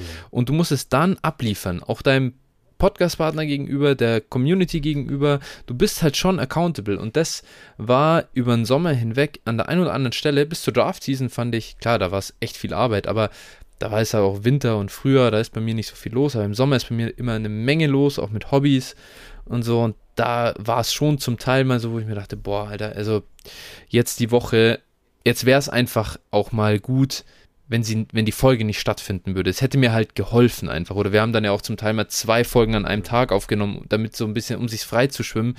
Also es ist auch nicht immer so, ähm, dass es genau passt oder dass man sich denkt, ah ja, äh, float gerade so richtig schön durch der Podcast, sondern es ist, es ist schon auch Arbeit. Das, das ähm, und, und, und mal eine Überwindung auch, die, die, man, die man machen muss. Aber das gehört halt auch irgendwie dazu, wenn man so ein Projekt macht, finde ich. Ja, natürlich. Ich glaube, das ist irgendwie bei jedem Hobby so. Man hat nicht immer nur, äh, alles ist nicht immer nur 100% ja. Äh, immer geil und man sagt, ne, keine Ahnung, man kennt es selber vom Training, egal welches Sportart oder sowas. Ja. Du hast doch mal Tage, boah, hab heute überhaupt keinen Bock drauf und dann gehst du hin, dann ja. nachher sagst du, war trotzdem geil. So, aber ne, sagst, okay, eigentlich wird es vielleicht gerade mal nicht passen oder so. Und äh, da kann man vielleicht auch an der Stelle einfach mal sagen, dass auch bei, bei uns beiden eigentlich auch in Zukunft oder näherer Zukunft wahrscheinlich auch beruflich das eine oder andere anstehen wird. Und es ja. da auch durchaus mal sein kann, ähm, dass da die eine oder andere Folge mal oder dass wir nur alle zwei Wochen rauskommen, weil äh, ja, also ich für meinen Teil kann sagen, also ich werde äh, in meiner Firma äh, ja, jetzt schon, bin da schon eingebunden, aber ab 1.1. so offiziell auch mit Geschäftsführer und das ist halt natürlich dann nochmal eine andere Geschichte. Äh, da hat man halt noch mehr Verantwortung, hat mehr um die Ohren und das ist natürlich dann auch, äh, ja, alles ein bisschen, ein bisschen noch zeitintensiver und dann muss man halt schon gucken und dann wird man, wird es auch die Situation geben, wo es dann mal, und dann geht halt Privates und, und, und Berufliches natürlich schon in dem Sinne ein bisschen vor äh, über ein Hobby. Ja, es muss so sein. Es ist so. Und äh, es war ja auch letzte Woche schon so, wo du zehn Tage am Stück schon gearbeitet hattest, Messe davor, ey, dann äh, lange Tage, viel Stress gehabt und dann machst du die Podcastaufnahme und dann ist natürlich auch mal so ein Tag, wo du dir denkst, also jetzt, jetzt, wenn ich es einfach mal lassen könnte und wenn du halt nicht äh, verpflichtet bist quasi gegenüber allen anderen Teilhabern des ganzen Projekts, dann wäre es auch mal angenehm. Aber ja, deswegen, es ist dann auch viel, ich glaube, es ist halt auch viel abhängig davon, was gerade rundherum passiert, wie man das für sich selber wahrnimmt. Klar. Genau, das zu den Insights dazu äh, hier zur Frage von Takes More. Gute Frage übrigens, ja. finde ich tatsächlich. Finde ich mal, mal cool. Ähm, Mr. Krabs fragt, was müsste passieren, dass ihr eure Franchise in der NFL wechselt oder kommt das gar nicht in Frage? Jetzt darfst du starten.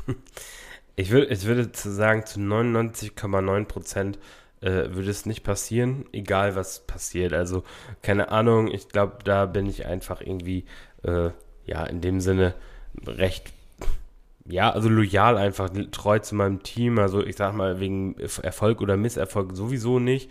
Und äh, also, keine Ahnung. Und ansonsten, ja, wenn sie sich jetzt morgen in Seattle Skinheads umbenennen würden, dann wahrscheinlich schon.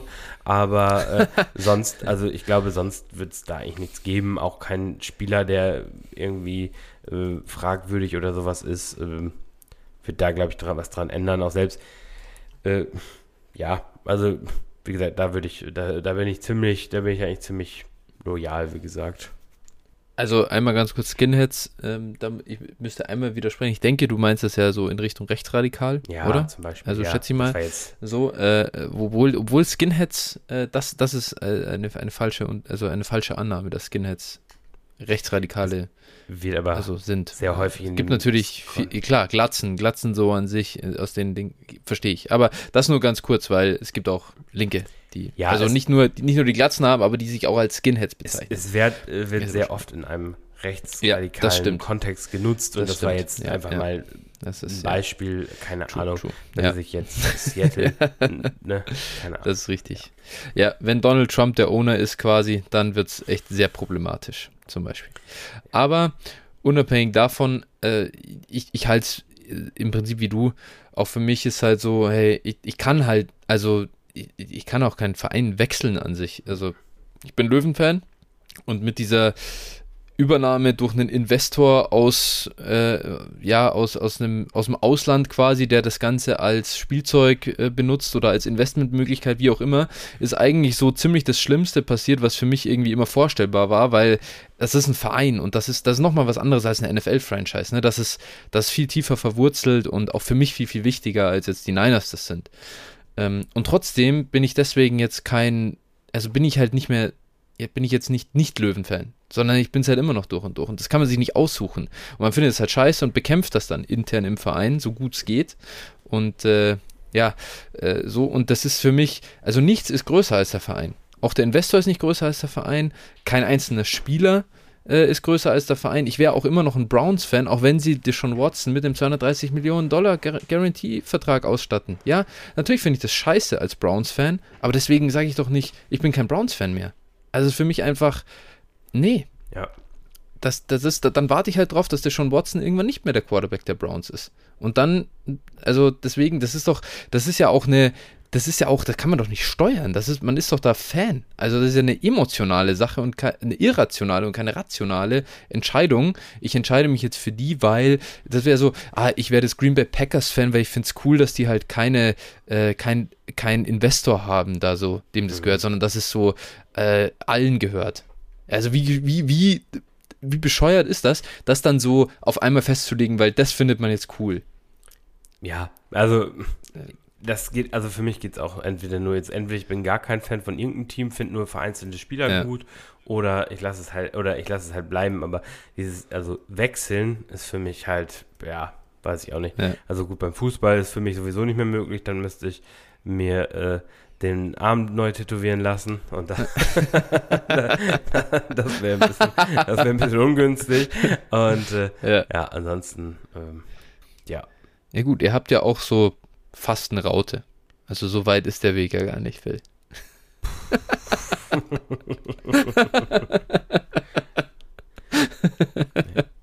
Gut, wir kommen mal lieber zur nächsten Frage, bevor hier aus dem Call aussteigt und äh, ich den Rest äh, alleine machen muss.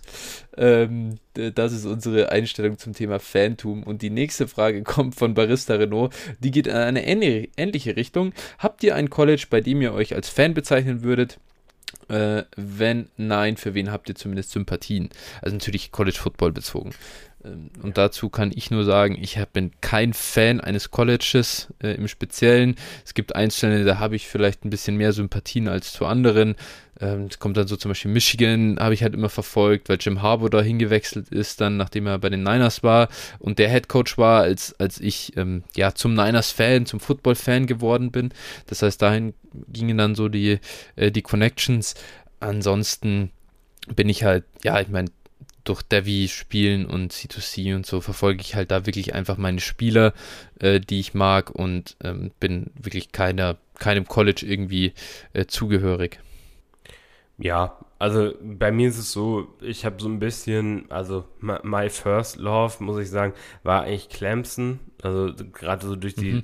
Lawrence, Higgins und Ross Zeit am Anfang. Mhm. Das war so, also wo ich eine, also eine Sympathie für habe, aber ich bin jetzt auch kein Ultra-Fan. Zwischendurch fand ich USC auch mal, habe ich dafür sympathisiert. Und ganz vorher war es äh, Stanford, weil CMC da alles zerlegt hat, fand ich halt gut, mhm. aber da ja. muss ich sagen, das ist auch eher spielergetrieben gewesen und beim College ist es halt wirklich immer so mh, hm, Mäßig so das das LSU-Team ähm, war sehr ja. cool anzusehen und ja. also da wirklich von Phantom zu reden fällt mir schon schwer auch. Ne? Also es gibt auch, wie du auch gesagt hast, ein paar Teams, mit denen ich sympathisiere. Und wenn ich das schaue so oder wenn jetzt ähm, ne, National Championship Game ist und so, dann habe ich sicherlich auch eine Seite, der ich mehr die Daumen drücke. Aber äh, ja, das ist ich habe eigentlich einfach nur eine krasse Antipathie gegenüber Alabama.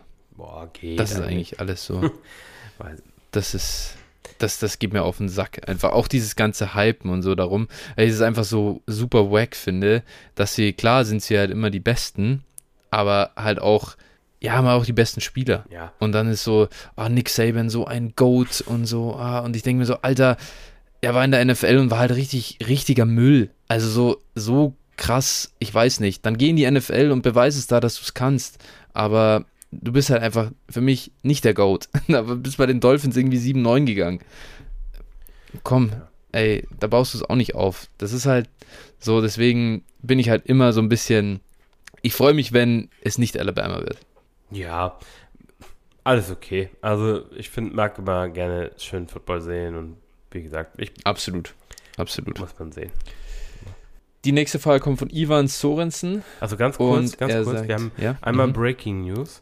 Wir haben einen ja. riesen Trade zu vermelden. Ah, ein Trade? Ja. Ah, okay. Mhm. Jalen Rager äh, ist zu den Minnesota Vikings getradet worden. Nachdem sie sich ihn entgehen haben lassen. Ja. Nee, äh, nachdem sie ihn nicht bekommen haben am Draft Day, weil sie, äh, weil er weggepickt wurde von den Eagles, äh, sind wir jetzt hier Full Circle und jetzt spielt er endlich mit Justin Jefferson gemeinsam im Team. Das ist natürlich äh, perfekt. Ja. Naja, schauen wir mal. die Storylines schreiben sich von selbst. Aber wenn du schon die eine Breaking News verkündest, kommt auch noch die nächste. Sony Michel ist jetzt Teil der LA Chargers. Ja. Gut. Ja. Gucken wir mal, was das für ein Impact hat. genau, äh, so sieht das aus. Und damit kommen wir jetzt aber wirklich zur nächsten Frage und die kommt von Ivan Sorensen. Welchen Football-Spielstil mögt ihr ohne Fantasy-Brille für eine Offense am liebsten? Ich glaube, du fängst an. Ja, ich sag mal einen spektakulären.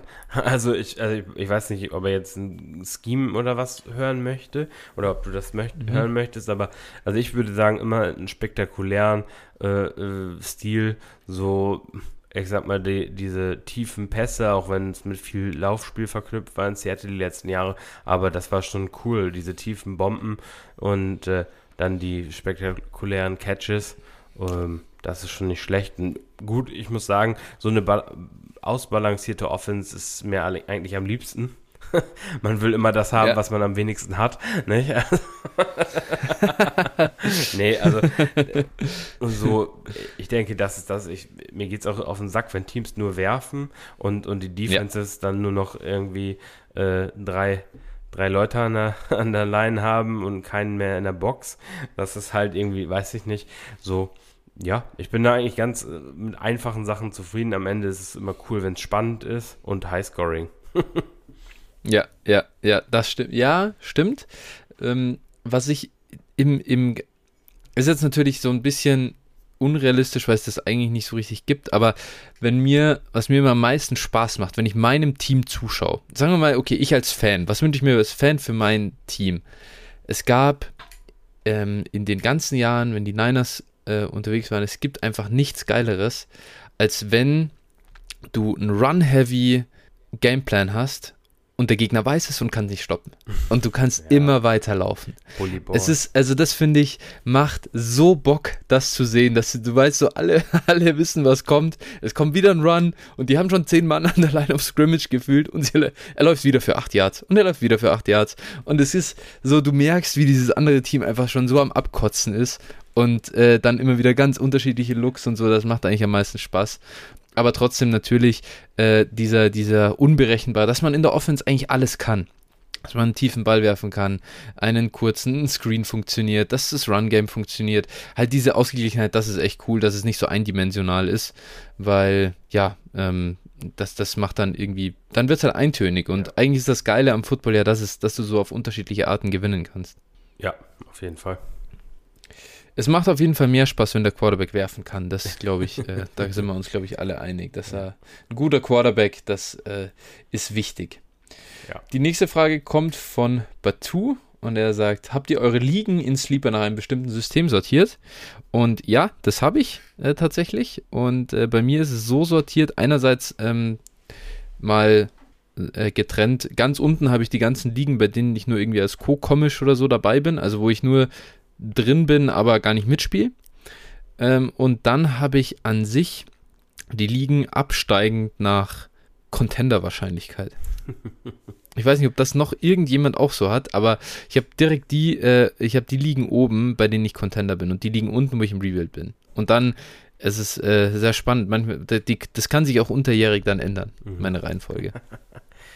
Ja, also ich habe es tatsächlich auch. Ich habe also ich habe oben habe ich erstmal die Redraft liegen, weil da meistens am meisten zu tun ist während der Saison. Also, weil die Stimmt, Aufstellung ich auch, und so. Ja.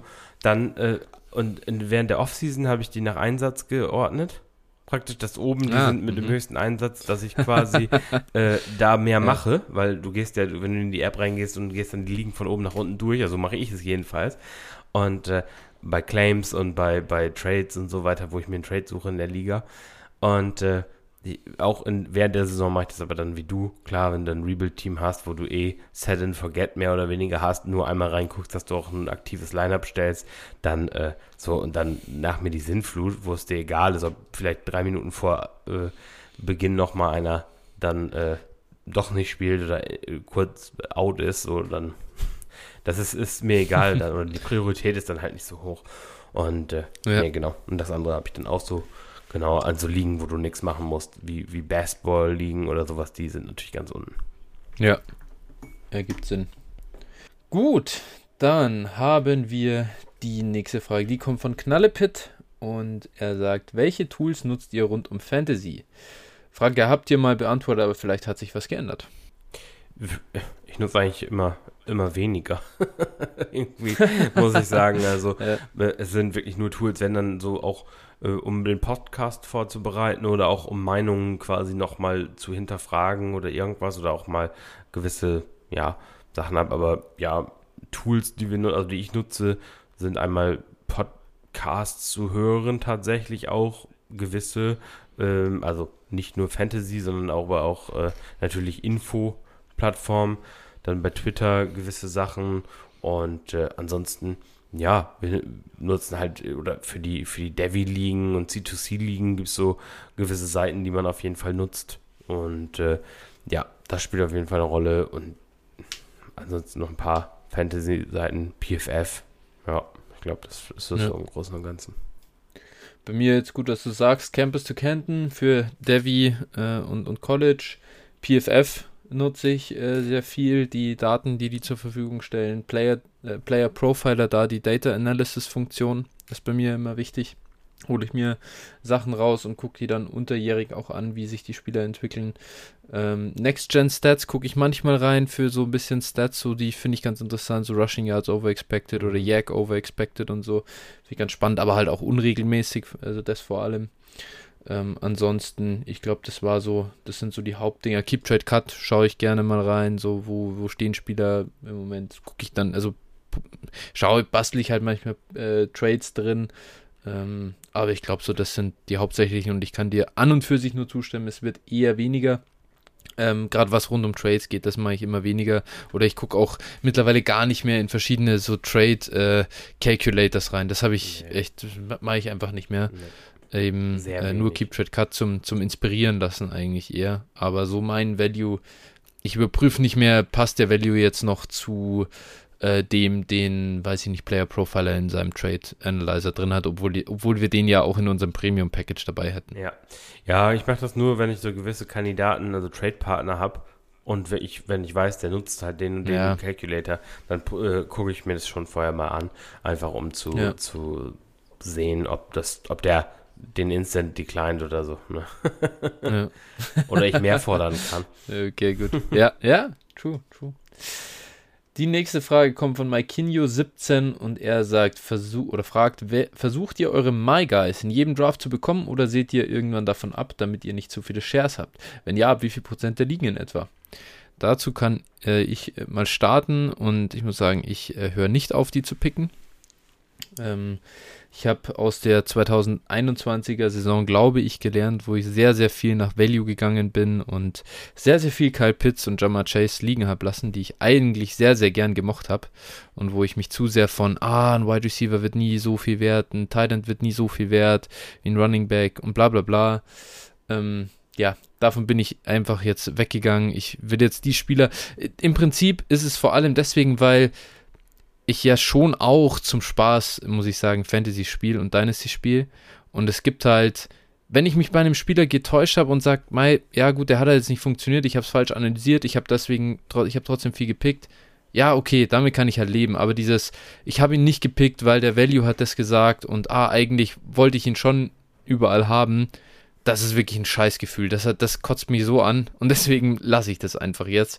Und ich weiß nicht, es kommt eh nicht dazu, dass ich in jeder Liga Traylon Burks habe, der so viel wert ist, oder Brees Hall. Ähm, dazu kommt es nicht. Also deswegen so viel Value setze ich jetzt auch nicht in Sand, wenn ich dann für meine Guys äh, gehe, wenn ich schon dran bin. Ja, es gibt ja auch, also um das zu ergänzen, letztlich, es gibt ja auch immer in einer gewissen Range meistens mehrere Spieler, die man mag. Ne? Und äh, Ja. deshalb, wie gesagt, variiert das eigentlich von Natur aus schon so ein bisschen.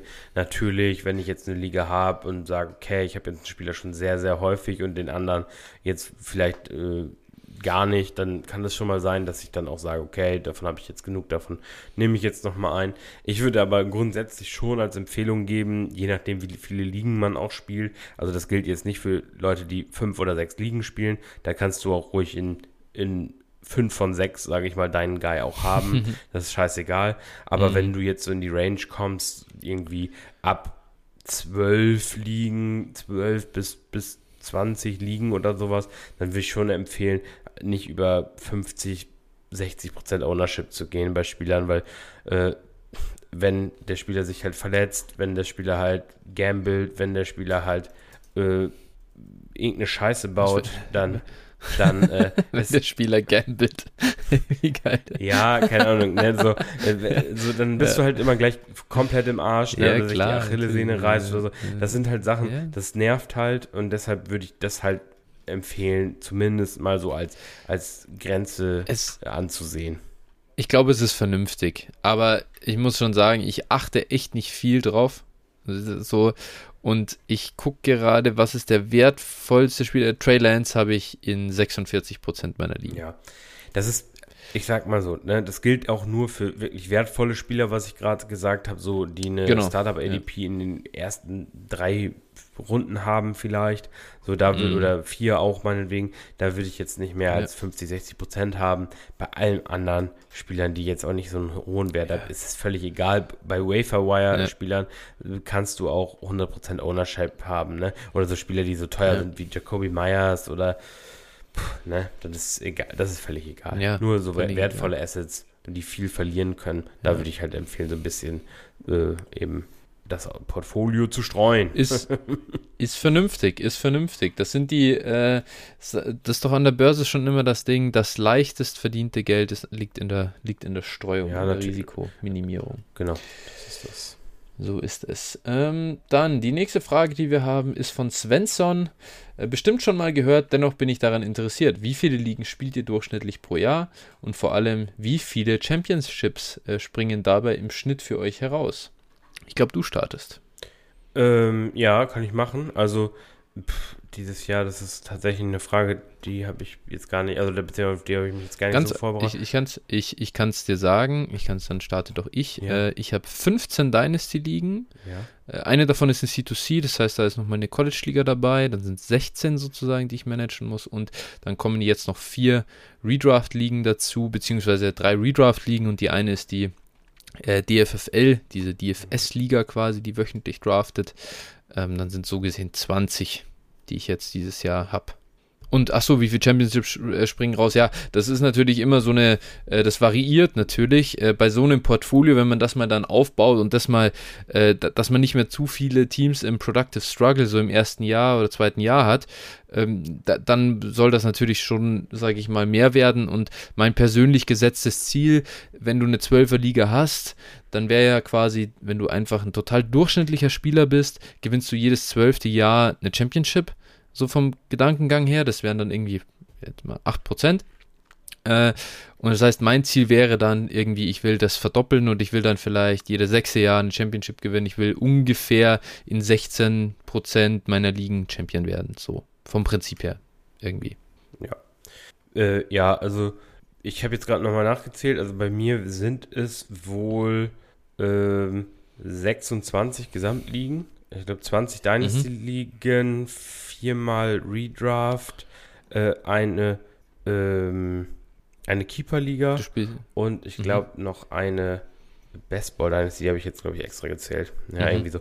Auf jeden Fall, und dann noch etliche einzelne Bestball-Ligen, die dazu kommen und Ja, noch ja, okay, andere ja. Ligen, die noch mitgemanagt werden und so weiter und so fort. Also ist auch sch- schon un oder teilweise unübersichtlich. Ja, das ist über die letzten Jahre immer von Jahr zu Jahr mal ein bisschen mehr geworden. Dann habe ich mal wieder welche rausgeschmissen und sowas. Irgendwann bin ich dazu übergegangen, keine Ligen mehr ohne Einsatz zu spielen. Das ist halt Ja. so, also wie ich jetzt eine, unsere Hörerliga ist jetzt ohne Einsatz, das ist okay, aber äh, da geht es ja um die Ehre. Äh, aber ansonsten Genau. ist, ist bei mir alles mit Einsatz und äh, genau, davon, ich sag mal, die letzten. Außer Bundes, Downset ja, Bundesliga. Gut, natürlich jetzt auch nicht. Ja. Auch da geht es um Ruhm und Ehre, das sind ja so ein bisschen genau. Prestige-Geschichten. Ja. genau, genau. Ähm, Richtig. Nee, genau, und dann, äh, also die letzten Jahre war ich immer so im Bereich, ja, 20, 25 äh, Prozent ja. äh, Winrate. Also das ist so, so der, wo, wo ich auch, also 20 Prozent will ich schon haben, ich gewinne. Ja. Wenn in dem Falle. Ja, ehrlich gesagt, also ich habe mir dazu, ich habe mir dazu ehrlich gesagt weder Gedanken gemacht, wirklich jetzt da mich nachhaltig beschäftigt, was realistisch ist oder so. Und zweitens, also ich, ich muss ehrlich sagen, ich track's auch nicht irgendwie. Dass ich jetzt da so eine Excel-Liste hätte, wo quasi meine jährlichen Einsätze stehen, meine Ligen stehen, dann da, wie bin wie habe ich abgeschlossen, in welchem Status ist das Team äh, und so. Also das, also, weiß ich, es ist halt schon ein Hobby für mich und ich will auch damit jetzt keine Rendite erwirtschaften, sondern es geht ja, wenn dann darum, dass man sagt, okay, man möchte natürlich, möchte, man will halt gewinnen, aber ja, jetzt, um, ums Geld spiele ich jetzt nicht, ehrlich gesagt. Also tatsächlich muss ich sagen, so ein bisschen ist das schon ein gewisser Anreiz, zumindest seine ein Einsätze fürs Folgejahr wieder rauszuhaben. Also äh, finde ich, also das ist, das muss mindestens immer drin sein. Das ist für mich so, also das ist für mich immer so die Baseline. Okay. Also das ja. war ja, die letzten ja. Jahre auch, also immer bei weitem der Fall. Kommt natürlich auch immer darauf an, was für Ligen ja. du gewinnst, mit was für einem Einsatz. Ne? Das ist, spielt sicherlich Klar, da auch eben. mit rein. Und äh, ja. das ist alles okay. Ich denke mir nur, also was ich Zeit in Fan wenn ich Fantasy Football einfach aufhören würde, würde ich mir so viel Zeit gewinnen. Da kann ich so viele Tennisschläger beseiten in der Zeit, wenn ich das machen will, wenn ich Geld verdienen will. Ja, da brauche ich, das, also das, das, was ich da verdiene, ist, ist gar nichts. Also, also das ist ein ganz magerer Stundenlohn, auch wenn ich alle Ligen gewinne. Ja, wollte ich auch gerade sagen, also Stundenlohn, darüber brauchen wir nicht reden.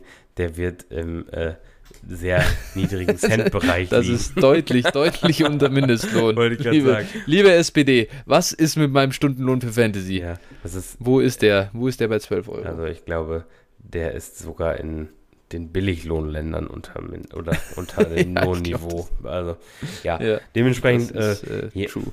darum, wie gesagt, es geht sicherlich nicht darum, jetzt damit äh, hier horrende Gewinne zu erzielen. Das, das stimmt schon. Ja. Gut. Tinosaurier fragt, nur um zu erfahren, wie off ich eurer Meinung nach war. Welchen Spot würdet ihr in einer JIT Settings Redraft Liga wählen? Also Superflex, ähm, PPR, Titan Premium, 10 Starter, Phil, wen, also wo, an welchen Spot setzt du dich denn? Mm, also wenn ich als erster hätte wählen dürfen, ähm, dann hätte ich, glaube ich, den dritten Spot gewählt. Ja, vielleicht auch den vierten Spot gewählt. Äh, ja, sowas in der Richtung. Hast du irgendeine Begründung dafür? Warum? Ja, ach so. weil, weil ich noch einen der, einen der Top-Quarterbacks bekomme. Ähm, so, und äh, den würde ich ganz gerne in der Superflex-Liga schon haben. Das ist immer eine gute Foundation. Und äh, ja, dementsprechend würde ich damit starten. Tatsächlich bin ich aber, und also ich bin in der Liga auch vertreten, deshalb, ähm, mhm. ich habe den siebten Spot. Wir haben also, wir haben die Regelung praktisch, der äh, Topscorer des Vorjahres oder die besten Scorer, mhm. der beste Scorer darf zuerst wählen aus allen Ligen und dann so weiter runter. Ähm, ja, und. Äh, du warst der Letzte, oder? Der wählen durfte. Bitte. Du hast dich ja nun mal, du hast dich ja nun mal über den, über den Champions League-Titel äh, qualifiziert und gar nicht über den ja. normalen und Weg, ich oder? Ich war der siebte, der wählen durfte. Echt? So. Oh, okay. Das heißt, es sind, es sind, obwohl du dich quasi nicht über das Ligensystem qualifiziert hast, trotzdem also quasi warst du siebtbester Scorer. Ja, glaub schon. Also ich muss jetzt Siehst du mal, wie kompetitiv diese scheiß JIT, 6, äh, JIT 3 ist, Alter. Ja. Das ist wirklich, äh, es ist ein hartes Pflaster. JIT 3. Ja. So, und äh, genau, Tino hat die 10 gewählt, tatsächlich. Äh, er war der Erste okay. übrigens, also Glückwunsch an der Stelle zum ja, Topscorer genau. im Vorjahr. Mhm. So, und äh, wie findest du den Spot denn? 10 hätte ich auf keinen Fall genommen. Ähm, ich tue mir schwer, Redraft Superflex spiele ich halt nicht. Ähm, Klar ist das beste Format aus meiner Sicht für Dynasty, für Redraft sehe ich das anders, ähm, weil da finde ich die Strategien in der One QB fast cooler sind. Ja. Ähm, aber unabhängig davon wäre mein 101 aus dem Gefühl raus, ohne mich damit befasst zu haben, eben trotzdem CMC, ehrlich gesagt. Und äh, ich würde mich quasi, ich würde mir ADP anschauen und würde sagen, okay, wenn, wenn CMC da einfach auch nicht der First Overall ist, dann setze ich mich nicht an den. Aber ich setze mich dahin, wo ich sehr sicher bin, dass ich CMC bekomme. Und da picke ich ihn dann. Ja, ist ein faires Argument. Ist ein faires Argument. Genau. Dann die nächste Frage kommt von GoDevil und er sagt, woran orientiert ihr euch bei einer CFF-Liga, wenn ihr das wöchentliche Line-Up erstellt? Habt ihr eine Seite für Projected Points oder basiert ihr das ausschließlich auf vergangene Spiele und News? Das ist für mich sehr einfach zu beantworten. GoDevil, ich weiß es nicht. Das ist meine erste College Fantasy Football Liga äh, Saison. Und äh, ich wollte jetzt halt einfach den Ball hier zu Phil spielen und sagen, Phil, wie machst du das, damit ich was dazu lerne, wie, wie man ordentlich sein College Fantasy Team äh, sein Line abstellt, denn diese Woche ist Woche 1 im College Fantasy. Und ich habe so in Fantrax geschaut, als ich diese Frage gelesen habe, dachte ich mir, scheiße, Alter, ich habe keine Ahnung, äh, wie ich das jetzt auch mache. Ja, also da muss ich dir ehrlich sagen, äh, ich äh, habe morgen äh, acht Stunden oder sieben Stunden Autofahrt vor mir und da werde ich mal ein bisschen recherchieren, weil mir ging es nämlich haargenau, also Go Devil an der Stelle, danke, dass du uns äh, vorbereitest oder uns zwingst, uns vorzubereiten. Ähm, ich habe heute mal über Tag mal so ein bisschen gegoogelt, aber so richtig was gefunden habe ich auch noch nicht und äh, werde da morgen mal noch mal ein bisschen genauer nachschauen wenn ich was finde, weil ihr Konkurrent seid, werde ich es euch natürlich nicht verraten, ist ja klar. Ähm, ja, du, du machst, nee, du machst an, das auch für die anderen, die zuhören. Ja, so musst okay, du das doch verstehen. Okay, okay. nee, an der, aber ansonsten kann man eigentlich im Prinzip, was, was man schon machen kann, ist halt eben äh, CFF-Podcast. Gibt es da auch von C2C beispielsweise einen, der, der gehört da zur Podcast-Gruppe. Ich glaube, Chasing, ja. Chasing the Netty heißt der. Ja. Ähm, ja. Da kann man mal reinhören. Da gibt es äh, ein paar Tipps dazu. Und sonst, es gibt ja schon auch ein paar äh, College-Football- äh, Podcasts, ne, wo man halt schon auf jeden Fall Infos bekommt, äh, auch auf der, auf der, wenn man dann Zugang hat, C2C-Seite. Hm, ich müsste mal, oder wäre auch mal interessant, CFF, äh, PFF ja, College vielleicht. College, ne? Mhm. Wäre so meine Idee, da würde ich jetzt auf jeden Fall nochmal gucken. Und äh, ja, ansonsten natürlich, ich sag mal, die, die Stars aus dem Vorjahr äh, sollten sowieso aufgestellt sein. Ne? Das ist, glaube ich, so ein paar Spieler gibt es halt, die man so oder so aufstellt. Ja, also es ist echt, also ich finde es echt äh, krass spannend. Ähm, ja. Das ist gut, mein, mein Team ist nicht so aufgestellt, dass es dieses Jahr gewinnen äh, muss. Das war auch mit ein bisschen Absicht, weil ich wirklich einfach viel zu wenig Erfahrung habe. Und da ist es, glaube ich, vernünftiger, erstmal sich ein, Team zu draften, das mehr Richtung NFL-Success und dann College-Success vielleicht im nächsten Jahr schielt, äh, sonst, äh, du willst kein Win-Now-Roster da in den Sand setzen, weil du einfach falsch aufstellst. Also wir lernen dazu, Go Devil. Frag uns das doch im nächsten Mailback 2023 oder im ersten Mailback 2023, ja. was wir mitgenommen haben aus der College-Saison. Ansonsten vielleicht auch die Discords von den so einschlägigen Seiten da ja. sind bestimmt auch zu empfehlen. Da kriegt man bestimmt auch äh, Start-Sit-Advice, denke ich. Das stimmt. Aber das ist dann immer das Geilste, Start-Sit-Advice und du das sind ja also im College Fantasy oder bei uns in der C2C, das sind 45 Mann, äh, die du da drin hast ja. erstmal. Klar, da startest du, ein paar sortierst du standardmäßig aus, aber du brauchst jetzt auch, glaube ich, die bedanken sich auch, wenn du dann so, hey, welchen dieser 17 Wide Receiver soll ich starten? so, fick dich, Alter, mach deine eigene Research, ja. ey. Das ist äh, dumm. Ja, gut, das, äh, ich, ich glaube, da, ich sag mal, ein paar, bisschen Hintergrund sollte man vielleicht dann oder sich schon mal selber erarbeiten, wie immer. Ne? Also, das stimmt, ja. genau. Das ist true. Gut, okay, jetzt aber weiter zur nächsten. Wir sind jetzt erst beim zweiten, äh, ja, wie sagt man, äh, Themengebiet. Ja. Zweite Rubrik, Dynasty allgemein und da fragt Dinosaurier, könnt ihr vielleicht in der nächsten Folge etwas dazu sagen, wie ihr dazu steht, eine Dynasty-Liga möglichst kurz vor der Saison draften zu lassen, also Anfang September, und den Draft mit einem Two-Minute-Timer durchzuführen? Phil. Achso, äh, ganz kurz, Hintergrund. Leute aus meiner Casual Home League wollen eine Dynasty gründen und argumentieren, das wäre ja der beste Einstieg für eine Dynasty. Ist das der Fall, Phil? Nein. Wir wollen ja, wir wollen, also ganz kurz, und da ist auch wirklich ein riesen, riesen Unterschied. Wir haben vor der Folge, glaube ich, kurz drüber gesprochen. Ähm, ist ein riesen Unterschied. Dynasty liegen Slow Draft gerne, weil man eben Zeit für Verhandlungen braucht. Man äh, Picks tradet und da in der Regel auch kein Stress entsteht, weil man äh, relativ früh den Draft eben beginnt, nicht drei Minuten vor der Saison. Im Vergleich dazu mhm. Redraft-Liga immer gerne Live-Draft, äh, 60 Sekunden Timer, ab dafür, Stunde ist das alles erledigt. Hm, ich glaube, das ist auch für alle cooler, weil man da eh keine Trades in der Regel hat. Ja, dann ist die Liga, das erfordert schon ein bisschen äh, Research auch und vor allen Dingen, äh, wenn man, je nachdem wie tief das Lineup ist, braucht man natürlich auch für einen Dynasty-Liga Draft bei 2-Minuten-Timer äh, auch durchaus mal zwei, drei Stunden. Ne? Das kommt auch noch hinzu. Also mhm. von daher würde ist nicht zu empfehlen und eher äh, im Sommer, wenn nichts passiert. Ich sag mal, jetzt kann ja auch stündlich was passieren. Das kommt auch noch hinzu, wenn ich dann äh, während des Drafts auf einmal äh, wird Brian Robinson angeschossen, wie wir es jetzt haben. Ähm, dann äh, ist das natürlich auch äh, irgendwie ein bisschen Wettbe Wettbewerbsverzerrung, muss man sagen. Ja, absolut. Ähm, ich finde aber das einzige Gegenargument, sage ich mal, dazu ist aus meiner Sicht in der ersten, in der, also in dem ersten initialen Start-up für jemanden, der keine Erfahrung damit hat, ist jetzt dieses Pick-Trading wahrscheinlich auch nicht so entscheidend und vielleicht sogar besser, wenn es dann nicht stattfindet, wo dann nur ein Experte wie Dinosaurier wieder drin sitzt, der alle, alle fließt äh, und, und dauernd downtradet und sich dauernd Halls zu, äh, holt und ähm, noch die Future Picks mit abgreift und so weiter. Da ist vielleicht vernünftig, eben erstmal so einen normalen bekanntes Terrain irgendwo zu setzen.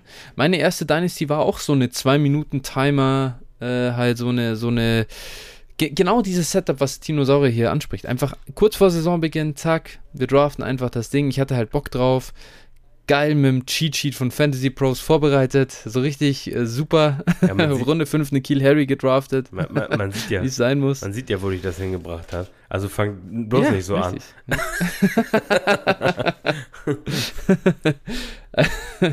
ja, genau. Ähm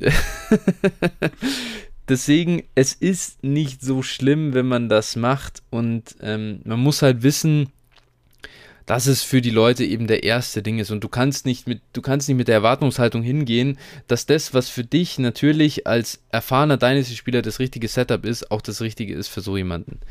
Ähm, der muss Erfahrungen sammeln und viel, viel lernen, macht Fehler. Also, es ist auch nicht so dramatisch so anfangen. Es ist erstmal zum Hörner abstoßen. Ich finde an sich, wenn die Leute sagen, boah, nee, auf so einen Slow Draft und hin und her, die haben dann nach kürzester Zeit keinen Bock mehr drauf, dann ist auch nicht das Richtige. Also irgendwo ein Mix muss es sein und ich würde es gar nicht so sehr verteufeln, wie das jetzt vielleicht, also wie ich es sonst natürlich tun würde, wenn wir jetzt alle nochmal eine neue Dynasty anfangen. Wo wir sagen, okay, mache ich natürlich nicht das Setup. Ja, ja finde ich auch. Gut. Das, ist, das, Argument ist okay. Also finde ich auch gar nicht so ein verkehrtes Argument. Hm.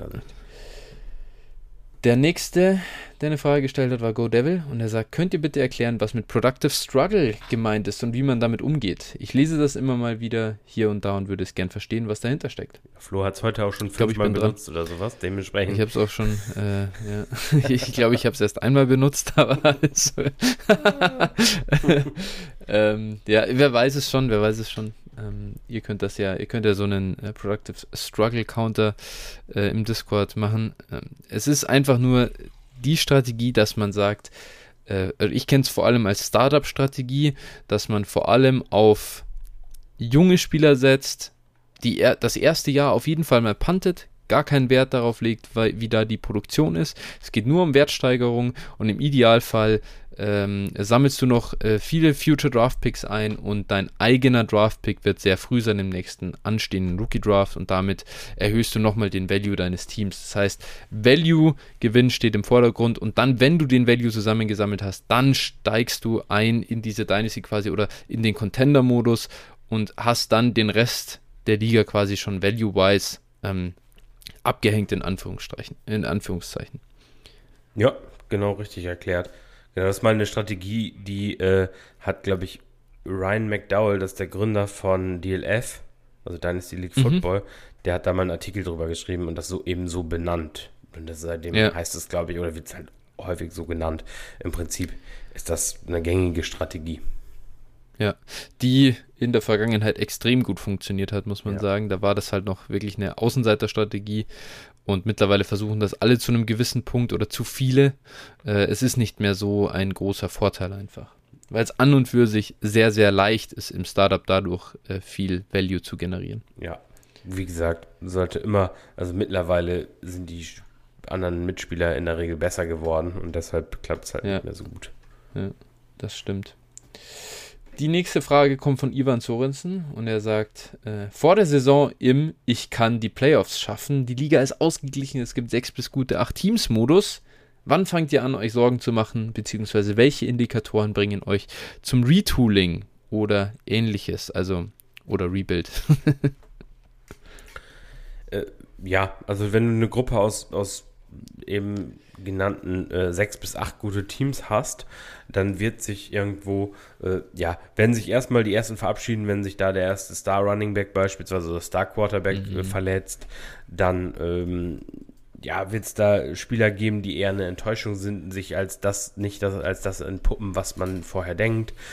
Mm, und da verabschieden sich schon einige für mich immer so ein Indikator. Natürlich, wie ist der Saisonstart gelaufen, dabei aber nicht nur der Blick auf die Siege und Niederlagen, sondern auch, okay, ähm, wie waren auch die Potential Points? Also habe ich jetzt irgendwie, ähm, war ich eigentlich der beste Scorer der Liga? Ist es einfach nur schlecht gelaufen, Matchup-Pech gehabt? Oder mhm. ist es mhm. halt wirklich, bin ich auch, was die Potential Points angeht, schlecht und äh, sollte vielleicht einfach besser sagen, komm, es wird vielleicht doch nicht dieses Jahr was. Und da, ja. da würde ich dann einfach drauf gucken und auch auf die Gegner gucken und dann entscheiden. Ja, und also ich glaube dann auch noch, ich gucke mir halt auch noch an, hey, ähm, mein Team overperformt gerade oder nicht. Also ist das, ist das, wie ich quasi Punkte mache, bin ich super Touchdown-dependent zum Beispiel und eigentlich ist das Team aber sehr wenig tief und jetzt habe ich schon Verletzungen und so. Und also es kann sogar mal darüber hinausgehen, dass dein Rekord durchaus gut aussieht und du vielleicht dann, ich verabschiede mich trotzdem draus und denke mir, ah, ich glaube, das kann ich nicht durchziehen. Ich, ich versuche jetzt nicht auf, auf Druck quasi hier so Sechster zu werden. Wenn ich da so, ich bin gerade Fünfter und äh, oh, das lief bisher alles echt super rocky und ich habe echt Glück gehabt, ähm, boah, dann bin ich auch ähm, sehr schnell dabei, das einzureißen. Da bin ich, da bin ich, glaube ich, äh, relativ hart in der Entscheidung. Ja, ich glaube, ich, ich nicht. ja, ich ja. Dann, manchmal probiere ich dann einfach nochmal eben das äh, Glück mitzunehmen und mache dann vielleicht nochmal ein ja. paar Moves, womit ich mich nochmal verbessere. Ja, das ist halt. Klar, kann man auch. Ist halt eine, eine Line. Da muss man, ich glaube, da gibt es ja. auch nicht den einen richtigen Weg. Da muss man schon für sich selber genau. entscheiden, genau. was man möchte, was man auch so für ein, für ein Typ ist. Ja, es gibt nicht den richtigen Weg, aber Phil äh, macht 20 bis 25 Prozent Championships. Also hört einfach auf ihn, was er macht. Das bringt euch weiter in den Earnings und den Career äh, Records. Die nächste Frage, die wir haben, kommt wieder von Tinosaurier. Da haben wir jetzt nochmal zwei von ihm. Zuerst, wie sucht ihr Ligen aus, beziehungsweise stellt fest, dass ihr sie verlassen wollt? Was sind ausschlaggebende Faktoren für euch in der Evaluation einer gegebenenfalls, gegebenenfalls zu verlassenen Liga? Cuttet ihr eine Liga gegebenenfalls auch einfach, um eine selbstgesetzte Grenze nicht zu überschreiten? Ähm, muss ich starten? Ich glaube, ich ja. starte, gell? Ja. Ähm, also wie stelle ich fest, äh, gibt es verschiedene Faktoren. Erstens Inaktivität der Mitspieler stört mich. Äh, wenn ich das merke, dann würde ich nach einer Zeit eben mit dem Gedanken spielen, sie zu verlassen. Du hast vorher den Faktor Buy-In schon äh, fallen lassen. Das ist natürlich auch was, wenn man dann viele hat und sich denkt, hey, boah, muss jetzt diese Free League echt noch sein? So, äh, ich glaube, ich habe auch gar keine mehr, ehrlich gesagt, das, und würde auch keiner beitreten. Äh, cuttet ihr eine Liga auf der anderen Seite, um äh, eben wieder runterzukommen und weil man sagt, also klar, äh, wenn ich jetzt, jetzt sage, boah, scheiße, das hat mich jetzt überfordert, ich muss, dann, dann muss ich ja, das hilft ja nichts, dann muss ich es ja wieder reduzieren. Aber ich würde jetzt nicht sagen, hey, ich habe 18 Ligen, ich will aber nur 16 spielen, deswegen schmeiße ich zwei raus. Das macht ja keinen Sinn. Also, nee, dann von dem her ist mir bisher zumindest nie passiert und habe ich auch nicht vor, das irgendwie irgendwann mal zu machen. Jede Liga, in die ich reingehe, gehe ich mit der vollen Überzeugung rein, dass ich die Jahre lang spielen werde. Ja, das grundsätzlich natürlich immer, ne? Das, man sollte jetzt nicht dieses Prinzip, ich join jetzt mal 1000 Ligen, weil ich so gerne drafte, dann spielt Bestball oder macht Mock Drafts. Ähm, ja. Äh, ja, ansonsten, klar, Inaktivität für mich auch immer oder auch so überhaupt keine äh, Liga-Aktivität, so, da gibt es halt auch schon echt ein paar Ligen, wo man dann nochmal gucken muss. Mhm und wo, wo man sich dann hinterfragen muss, okay, macht das Spaß, macht das keinen? So äh, für mich richtig krasse äh, Punkte sind einfach irgendwelche äh, komischen Commissions, die Scheiße bauen, also indem sie, keine Ahnung, irgendwelche äh, Regeln changen und solche Sachen, also was schon dubios ist, mhm. oder wäre ich halt sofort raus. Ähm, ansonsten, ja, Rule Changes werden für mich halt auch teilweise also mhm. je nachdem, was es ist, äh, können ein ausschlaggebendes Kriterium sein, eine Liga zu verlassen. Ähm, ja, also und, und Downcutten, ja, wie gesagt, die Free Leagues oder die mit geringem Einsatz, da kann es schon sein, dass die dann mal irgendwann dran glauben müssen. Das äh, kann eben durchaus sein. Einfach auch, weil ja. mir da manchmal dann auch einfach die, äh, ja, also die Leute es einfach nicht ernst nehmen, ne? Wenn dann irgendwie 10 Euro auf dem, äh, im ja. Jahr on the line sind, dann wird es halt teilweise so, kommt man da auf keinen grünen Zweig. Ja. Nächste Frage von Tinosaurier ist, wie geht ihr mit Leaguemates um, mit denen ihr partout nicht auf einen Value-Nenner kommt? Also wirklich so gar nicht. Ich meine Proposals aller, ich gebe dir Deontay und einen Second für deinen Jefferson oder ähm, ich kaufe dir Fournette und Connor für einen äh, 23 Second und Third ab late jeweils. So, Phil, was machst du, wenn du nur so, sag ich mal, Scheißangebote bekommst? Ist mir egal, wäre schön, wenn ich mal Angebote bekommen würde. ähm, ja, mein Gott, ne? Also äh, ich sag mal, das sind jetzt natürlich keine, keine Deals, die man annimmt, die du da jetzt mal als Beispiel genannt hast, aber äh, kann man dem anderen auch sagen, ne? Also du, ich, ich habe auch Leute dazwischen, Angebote dazwischen, dann äh, probiert einer wieder den Karren voller Mist abzuladen und dann sagt man, ey, pass auf, ja. du, da kommen wir nicht auf einen Nenner, da kannst du noch zehn Spieler reintun in den Deal und dann trotzdem ja. wird es kein, kein Deal sein. Und äh, ja. ich, also ich bin da auch selber schmerzfrei. Ich mache auch viele Angebote und da wird auch sicherlich der eine oder andere schon mal gesagt haben, boah, nee, äh, ist nichts für mich oder das lehne ich halt ab. Ja, ist okay. Ne? Oder also immer Gut ist natürlich immer dem Gegenüber Feedback zu geben, pass auf, das das stört mich, das will ich nicht oder ich gebe den Spieler nicht her oder ich gebe den nur bei einem sehr guten Angebot her, bla bla bla, äh, dass man dem Feedback gibt. So, ne? Das fehlt mir halt mhm. halt auch oft und das ist auch ein Fehler, den meiner Meinung nach viel zu oft gemacht wird, so überhaupt kein Gegenangebot zu machen oder einfach zu sagen, ey, nee, den Spieler, der kannst du dich dreimal im, im Kreise drehen, den werde ich dir trotzdem nicht traden. Äh, oder nur viel, den sehe ich viel höher. So, das ist halt immer schon einigermaßen, also hat Vorteile, das so zu machen. Und ja. im allerschlimmsten Fall, wenn dir einer 20 scheiß Angebote schickt und du sagst, boah, Alter, mit dir äh, komme ich überhaupt nicht klar und das passt alles nicht, dann antworte einfach nicht mehr oder sowas. Also das sind natürlich Extremfälle. Ich habe auch Leaguemates, wo ich weiß, das lohnt sich nicht, mit, mit denen über irgendwas im Bereich Value zu diskutieren, weil ich weiß, äh, seine Meinung ist nicht meine Meinung und wir liegen da so weit auseinander, da, da kommen wir dann auch nicht auf einen Pfad und dann ist das auch in Ordnung. Dann muss man, dann kann man ein Angebot machen und wenn dann schon gleich, dann weißt du, okay, da, die Verhandlungen führen ins Nichts, lassen wir es. ja. Also ich habe zum Beispiel jetzt vorhin, äh, ich habe heute mal wieder äh, ein Trade-Angebot bekommen. Ähm, wollte mir jemand Nicole Hartman verkaufen und dafür Romeo Dubs kriegen. Also ist halt, ich habe jetzt da nicht überlegt, das anzunehmen. Und ich glaube auch nicht, dass es Sinn macht, wirklich in eine Verhandlung einzusteigen, aber ich werde mich auch einfach melden und sagen, ja du, Dubs ist für mich deutlich mehr wert als Hartman. Wenn du Dubs willst, dann musst du ein anderes Angebot machen. Ja.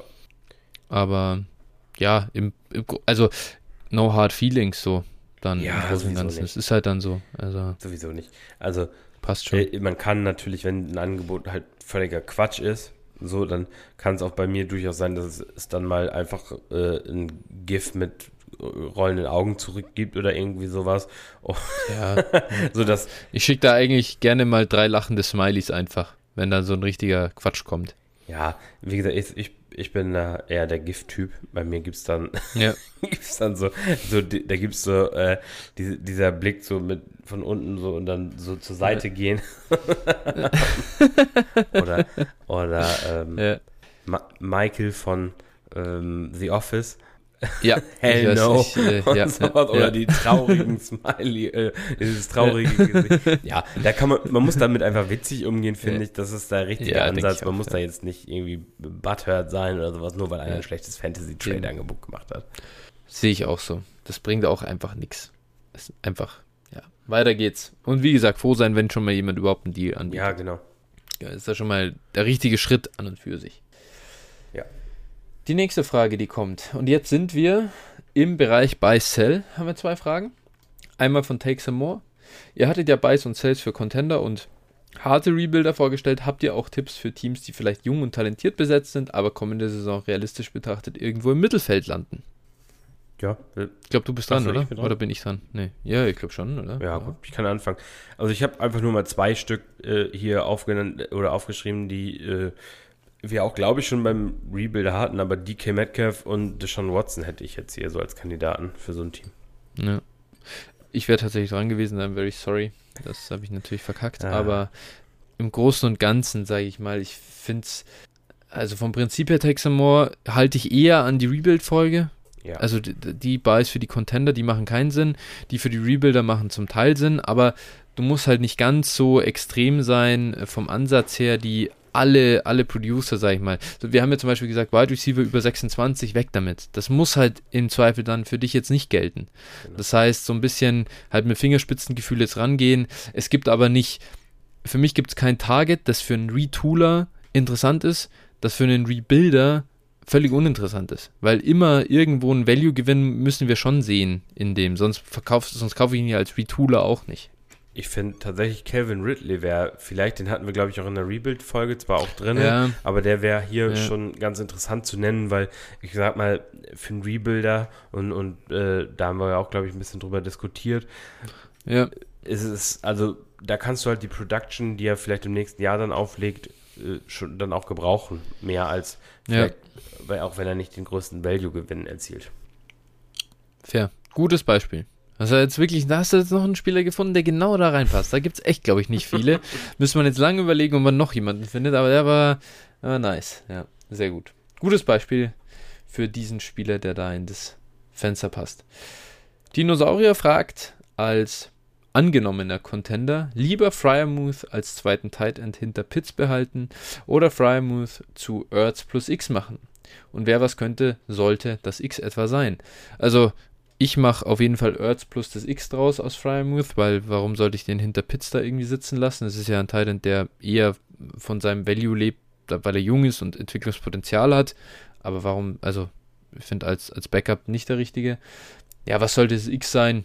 Ehrlich gesagt, keine Ahnung. Ich glaube, in End Premium Ligen kannst du für Fryermuth vielleicht schon einen ähm, 24 First manchmal bekommen. Ähm, ich glaube, da ist der Value, äh, der Hype schon durchaus da gewesen. Ähm, und von dem her, Mai, was, und, und Ertz ist so ein, so, ein, so ein Second, schätze ich mal, wert. Irgendwie halt ein Second dazu würde ich wahrscheinlich versuchen zu bekommen. Und damit wäre ich dann auch völlig fein und fände ich geil. Ähm, aber generell auch, warum überhaupt, wenn du Pits hast, zu Ertz traden? Das finde ich halt auch irgendwie fraglich. Warum nicht einfach einen ganz anderen Weg gehen? Für die eine Woche, wo Pitts verletzt ist, weißt du, dann hol dir halt einen David Njoku zum Beispiel oder äh, keine Ahnung, einen Jared Everett. Der muss ja dann auch bloß in, dem, in der einen Woche zufällig einen Touchdown fangen, dann passt das auch. Aber so einen richtigen Backup für, also für Kyle Pitts, dessen Production wirst du jetzt nicht auffangen oder, also, weißt du, mit dem, mit dem Backup, den du da holst. Ja, gut, aber Ertz, also ich finde Ertz ist schon gut und günstig, ne?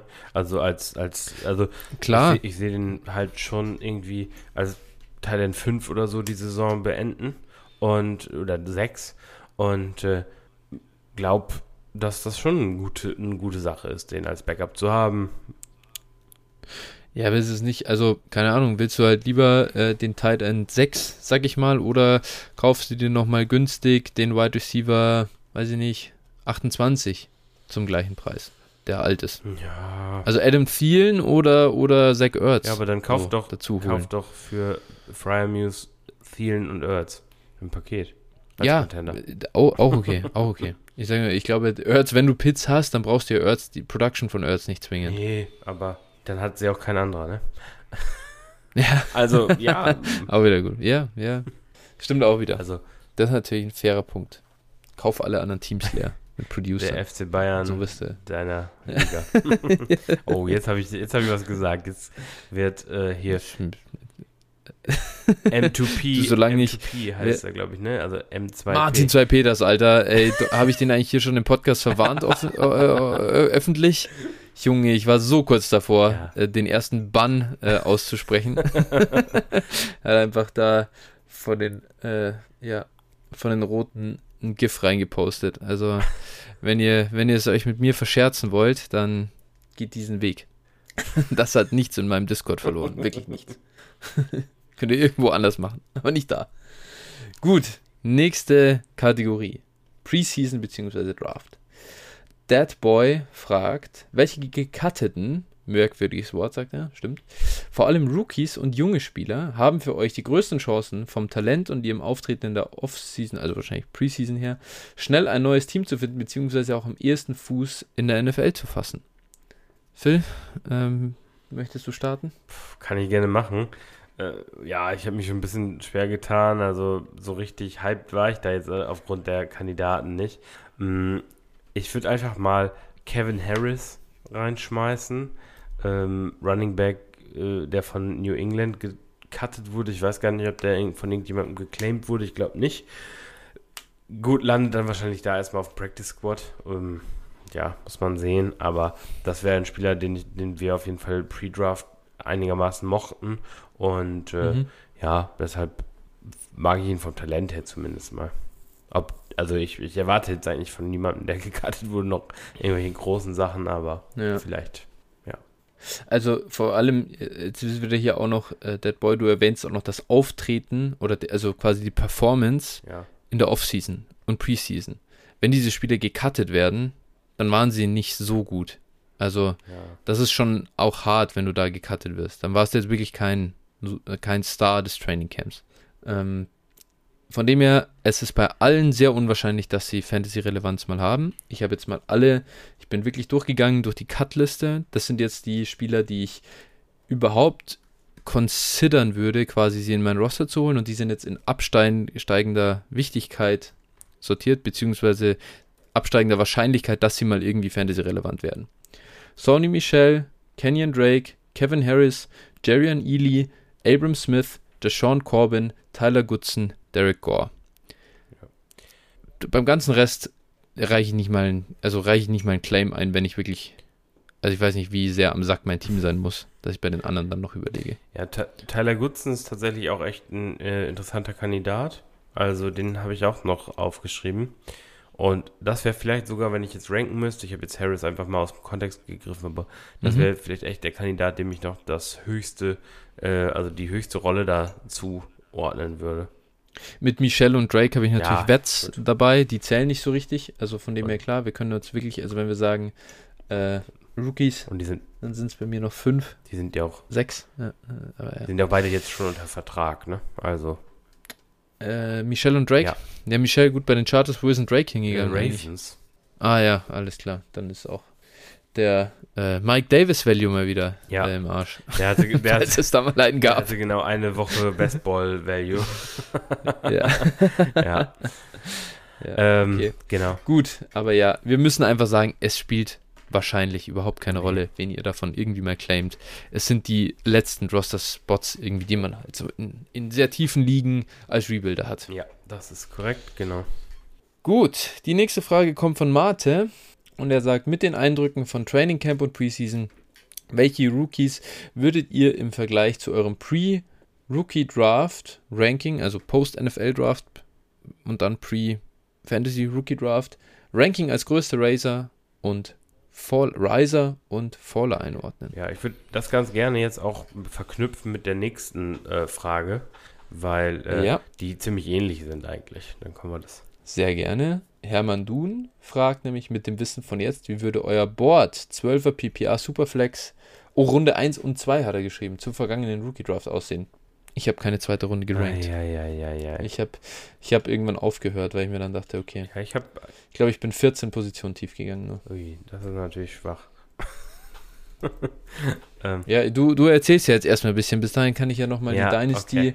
League Football ADP aufmachen, sehe nochmal alle Spieler, die theoretisch relevant sind und dann kann ich das ja nochmal, kann ich das ja nochmal fertig machen. Ja, okay, also äh, zu den Risern, ich habe mir fünf Kandidaten auch aufgeschrieben und äh, das, wie gesagt, spiegelt sich dann auch ganz klar eben in dem Ranking wieder oder in dem, äh, mein erster Kandidat ist George Pickens. Ich war, ich mochte den ja auch äh, Pre-Draft, ich mochte den auch Post-Draft eigentlich noch immer okay gerne.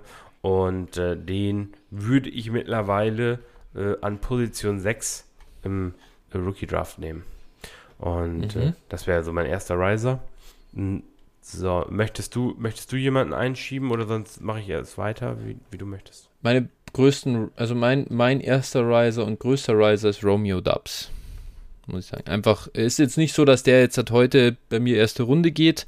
Äh, so krass ist er auch nicht hochgeschossen, aber ich würde ihn, im Nachhinein bereue ich es ihn nicht öfter in der dritten Runde genommen zu haben. Ja. Und das heißt schon was. Für einen Receiver, dass ich da überhaupt nochmal so denke, das ist nicht so einfach in der Range. Ja, ich habe ihn tatsächlich sogar, äh, und ich glaube, da bin ich echt ein bisschen hoch, aber ich habe ihn tatsächlich an Position 13 gerankt in meinem. Mhm. Also, ja, bei mir so nicht, würde nicht weit am Ende davon. Also, so, weil landen, ich mir, ja. mich wirklich gefragt habe, würdest du den Spieler über den nehmen, dann auch bei dem Ranken? Und dann habe ich gesagt, nee, mhm. nee, nee. Und dann war er irgendwann die 13, also dementsprechend. Aber mhm. ähm, genau, das, also Dubs wäre auch mein dritter Riser gewesen und der zweite ist Damien Pierce natürlich.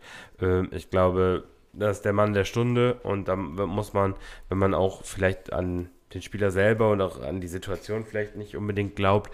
Aber da muss man schon sagen, ähm, ja, der wird, der wird Workhorse bei den Texans sein. Also Rex Burkhead ist seine einzige Konkurrenz. Äh, ich glaube, da brauchen wir jetzt nicht groß weiterreden. Und äh, ja, ich habe ihn jetzt äh, auf meiner 10 und äh, habe ihn aufgrund der Rolle jetzt eben da gerankt und, und denke, dass der auch für Fantasy sehr relevant sein wird und du für den auch während der Saison, und ich würde ihn dann auch traden, wenn man Mitte der Saison irgendwo ist, äh, oder auch als Rebuilder würde ich ihn auch jetzt schon traden, wenn ich einen 23 First für ihn bekomme und ich glaube, den bekommt man spätestens während der Saison, aber vielleicht auch schon jetzt. Ja.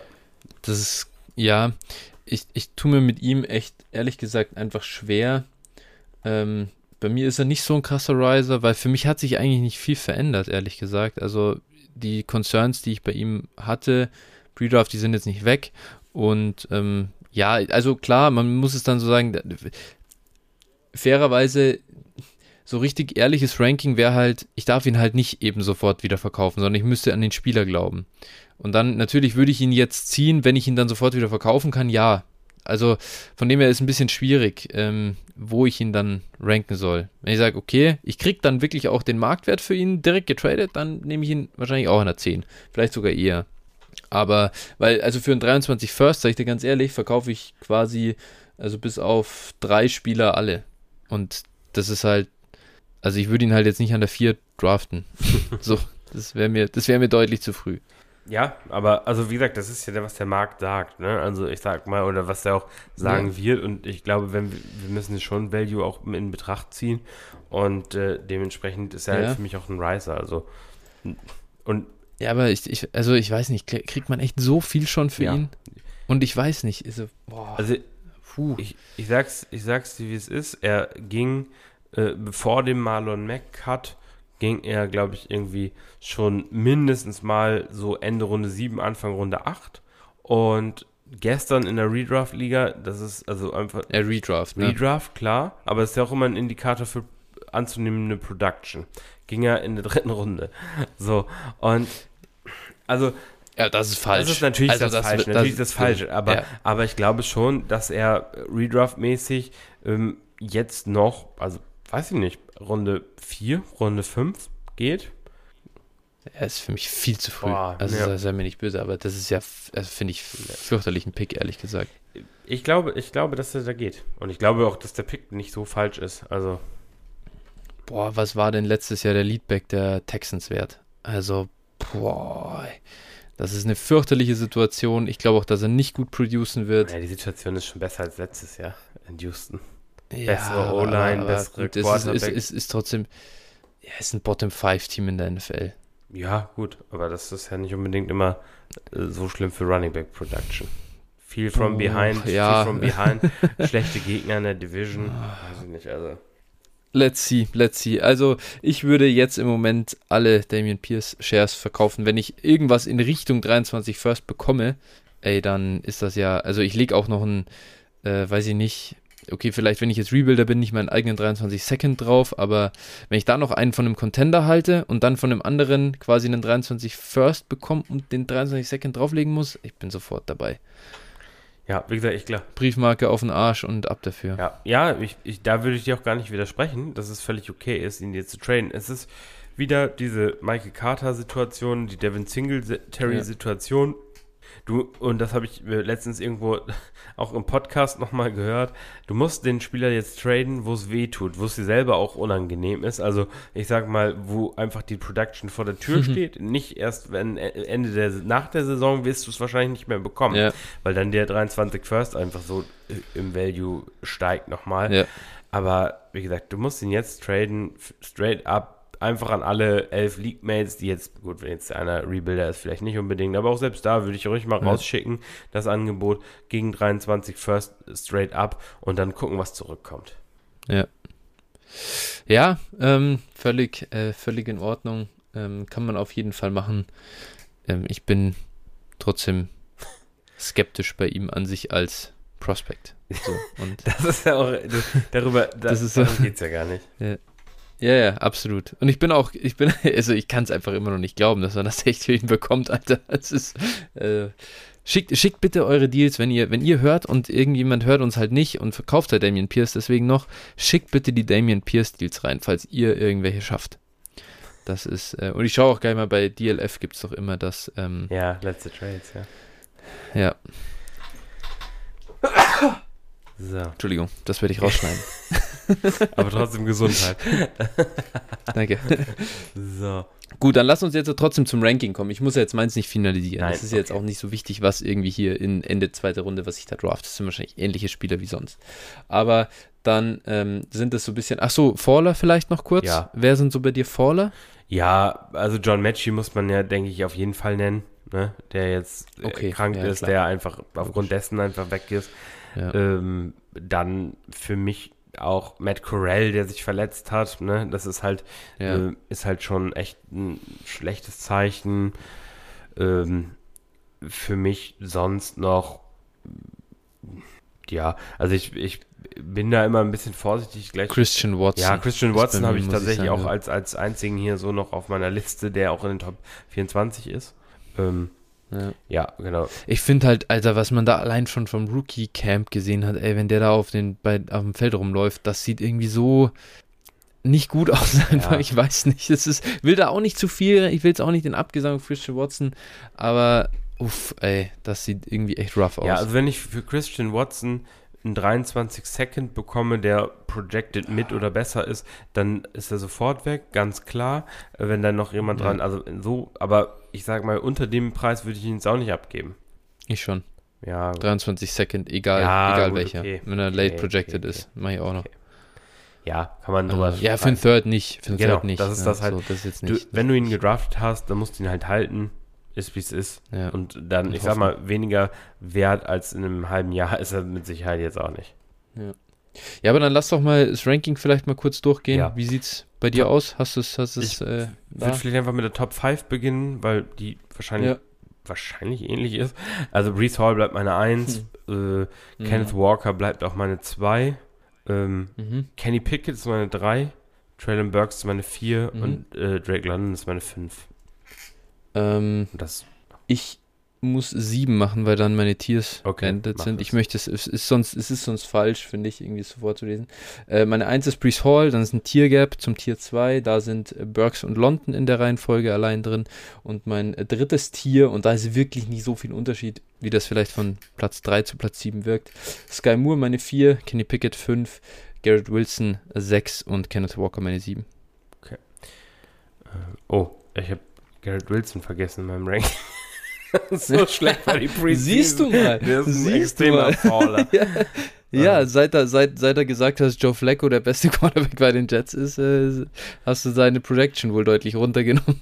ich habe mich schon gewundert, irgendjemand fehlte. So, äh, dann äh, tue ich den noch rein. Also Update, äh, ja. alle alle Spieler, also Damien Pierce meine Elf jetzt. okay. So, okay. Äh, ja, ich habe tatsächlich dann ähm, eben, wie eben gesagt, George Pickens auf der 6, Sky Moore auf der 7, Jameson auf der 8, äh, Garrett Wilson auf der 9, Olave auf der 10, Damien Pierce auf der 11 und äh, James Cook auf der 12, Rashad White auf der 13. Wie gesagt, die anderen, ja. Soll ich einfach durchmachen? Oder?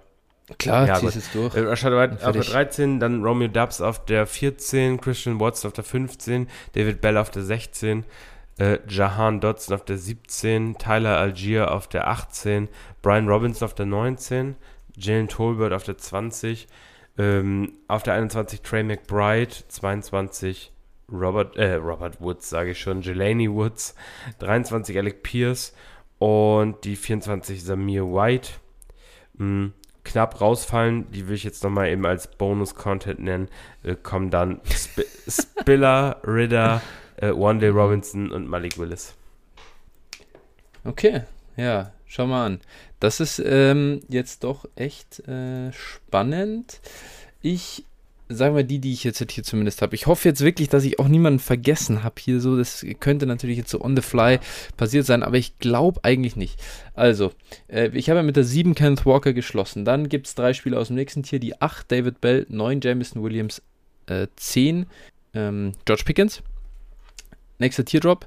Die 11 Chris Olave, 12 Wanda Robinson, 13 Rashad White, 14 Isaiah Spiller, 14 habe ich gesagt, oder? 15 Brian Robinson, 16 Damian Pierce, 17 Romeo Dubs.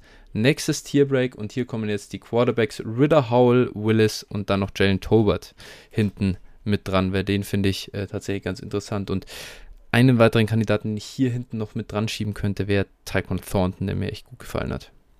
So im ersten Einstand. Ja. Okay, spannend. Ich habe mich wirklich nicht an äh, Market Value jetzt im ja. Moment interessiert, sondern es ist wirklich für mich jetzt eher die Prediction, an welche Talente glaube ich ja. für die NFL-Karriere. Ja, halt ich würde nicht so draften und ich würde nicht so für die Spieler traden. Du hast schon die, die, äh, die, die äh, Spiller und Wandel Robinsons äh, für First-Round-Picks in der Inbox, glaube ich. ja, gut. Könnt ihr machen. Das ist gar kein, gar kein Stress, aber ich habe ja genug davon, dass ich sie nicht zu dem Preis kaufen muss. Isaiah Pacheco hat es bei uns beiden nicht reingeschafft, glaube ich. Nee, oder? nee, nee. Da, ja. Also, alles gut, aber äh, ich hat er überhaupt das Roster jetzt geschafft? Ja, ne? Ja, ja. Aber als ja, vierter Running Aber Ronald Jones halt auch. Ja, ne? ja. Äh, und natürlich ja. Dings McKinnon und äh, CH, ja, ne? CH. Ja, pff, boah, als vierter Running Back, der wird wahrscheinlich als Returner vornehmlich eingesetzt, ne? Das hat er ja, glaube ich, die Rolle hat er ja mhm. schon. Ja, gut. Er ist, hat einen Roster-Spot. Er wird wahrscheinlich am Game Day aktiv sein, wenn er Returner ist, im Vergleich zu einem von Jones und McKinnon die wahrscheinlich keine Returner sein. Ja, Jones ist nicht, Jones ist nicht aktiv dann, glaube ich. Ja, so. Ist der Erste, der rausfliegt, weil McKinnon mit, seiner Receiving, mit seinem Receiving Game wird er nicht inaktiv setzen. Nee, genau. Und deswegen, also, ja, wie gesagt, es kann sein, dass er einen gewissen Value hat, aber den hätte man zu Zeiten, wo es für ihn äh, so den hohen Drittrunden-Pick gab, da hätte mhm. man ihn schon echt abstoßen müssen. Fairerweise muss man hier Trey McBride, habe äh, hab ich jetzt zumindest nicht genannt, ich weiß nicht, ob du ihn ja. drin hattest, ist schon ein Spieler, den muss man auf jeden Fall nennen. Der, der ist jetzt bei mir nicht krass gefallen oder so. Nee. Ähm, halt jetzt wirklich, wie gesagt, aus, aus, aus hier mal schnell quasi so zusammengestellt in, in der Tiefe. Ja. glaube immer noch dran, dass es ein solider Talent ist. Äh, ansonsten noch Spieler, die vielleicht spannend sind und bei denen wir nicht out sind, sondern ganz im Gegenteil, Daniel Bellinger ja. von den ähm, von den Giants hat sich gemacht, hat, seinen, hat den Starter-Spot ja. jetzt irgendwie sicher. Spannend ist er likely. Ich mag die Situation nicht in, in Baltimore, aber auch den würde ich jetzt im Moment nicht einfach cutten oder so, also um Gottes Willen, den kann man auch mal einfach mitziehen, ja, finde ich. Es ist ja auch eine Top 24 äh, plus vielleicht ein paar genau, bisschen Bonus, ja. ne? Klar, ja. mal, es gibt sicherlich noch den einen oder anderen Spieler zu nennen, den man auch rostert ja. und der einfach vielleicht Richtig. auch ein Deep Shot ist, ne? Ähm, der Backup aus Pittsburgh, wie heißt der?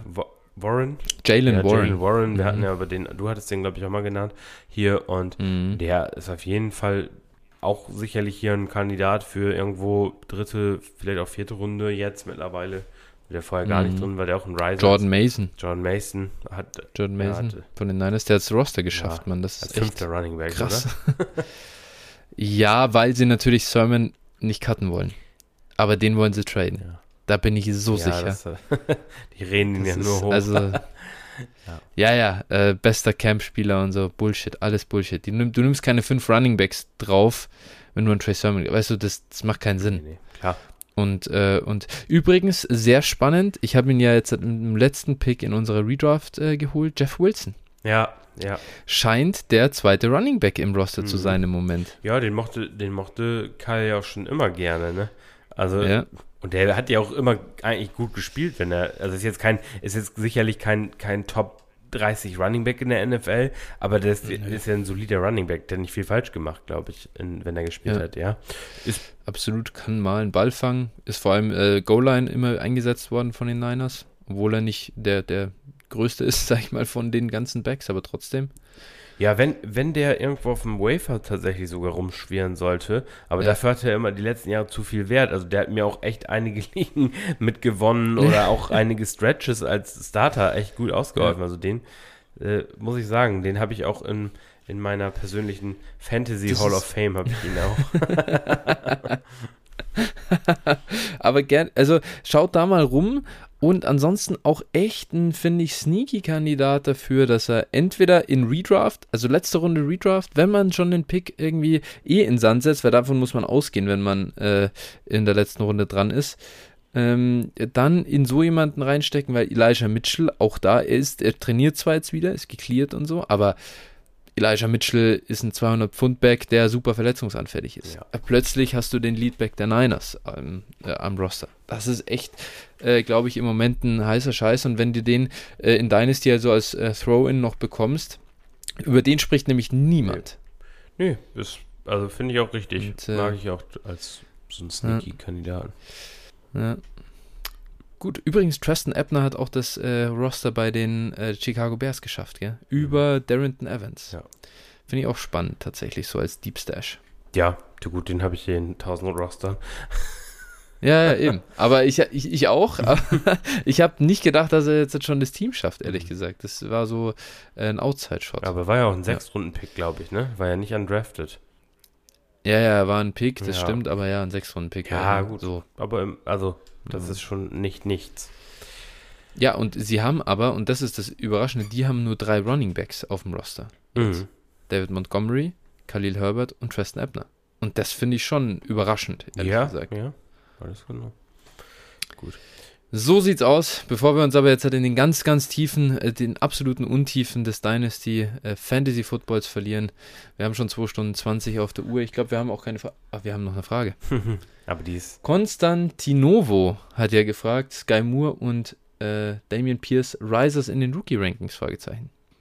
Jein. Ja. Also, Und über Damian Pierce haben wir schon gesprochen. Damien Pierce haben wir geredet. Sky Moore ist Ja. für mich echt ziemlich neutral. Also, der hat jetzt ja nichts Ja. irgendwie Weltbewegendes geleistet. Äh, aber die Rolle ist halt die Rolle, die er hat. Und, also, das ist jetzt für mich kein Riser, ist für mich halt irgendwo in der ähnlichen Range geblieben. Für mich genau das gleiche. Also, gleiches Tier ist nicht da zu Burks und London aufgestoßen. Ich glaube nicht, dass er instant äh, der Wide Receiver 1 der Chiefs wird. Ich hoffe, dass er sich dahin entwickelt mit seiner Rolle. Ja, Aber Ich glaube, dieses Jahr. das ist alles noch sehr ungewiss. ja, ich glaube, dieses Jahr eine limitierte Rolle. Es ist ja auch ein Rookie. Wir dürfen nicht die äh, Justin Jefferson und Jamar Chase Ansprüche an äh, unsere Spieler stellen, an unsere Rookies stellen. Das ist, Auch. es ist außergewöhnlich, was da passiert ist. So, auch natürlich. Sonst sind es Busts. Das ist doch ganz klar. Selbstverständlich. Also, Ja, genau. First Round Startup ADP or Bust. so, Das ist es. das, äh, Gut, Phil. Ja. Dann würde ich sagen, sind wir durch, oder? jawohl. Hast du noch was am Herzen? Nein, alles perfekt. Gut. Dann danke ich dir. Würde sagen, wir hören uns nächste Woche wieder zur Award Show. Und bis dahin wünsche ich dir eine richtig gute Zeit in Prag. Alles klar, danke. Dir auch eine schöne Woche noch. jo, bis dann. Ciao, ciao.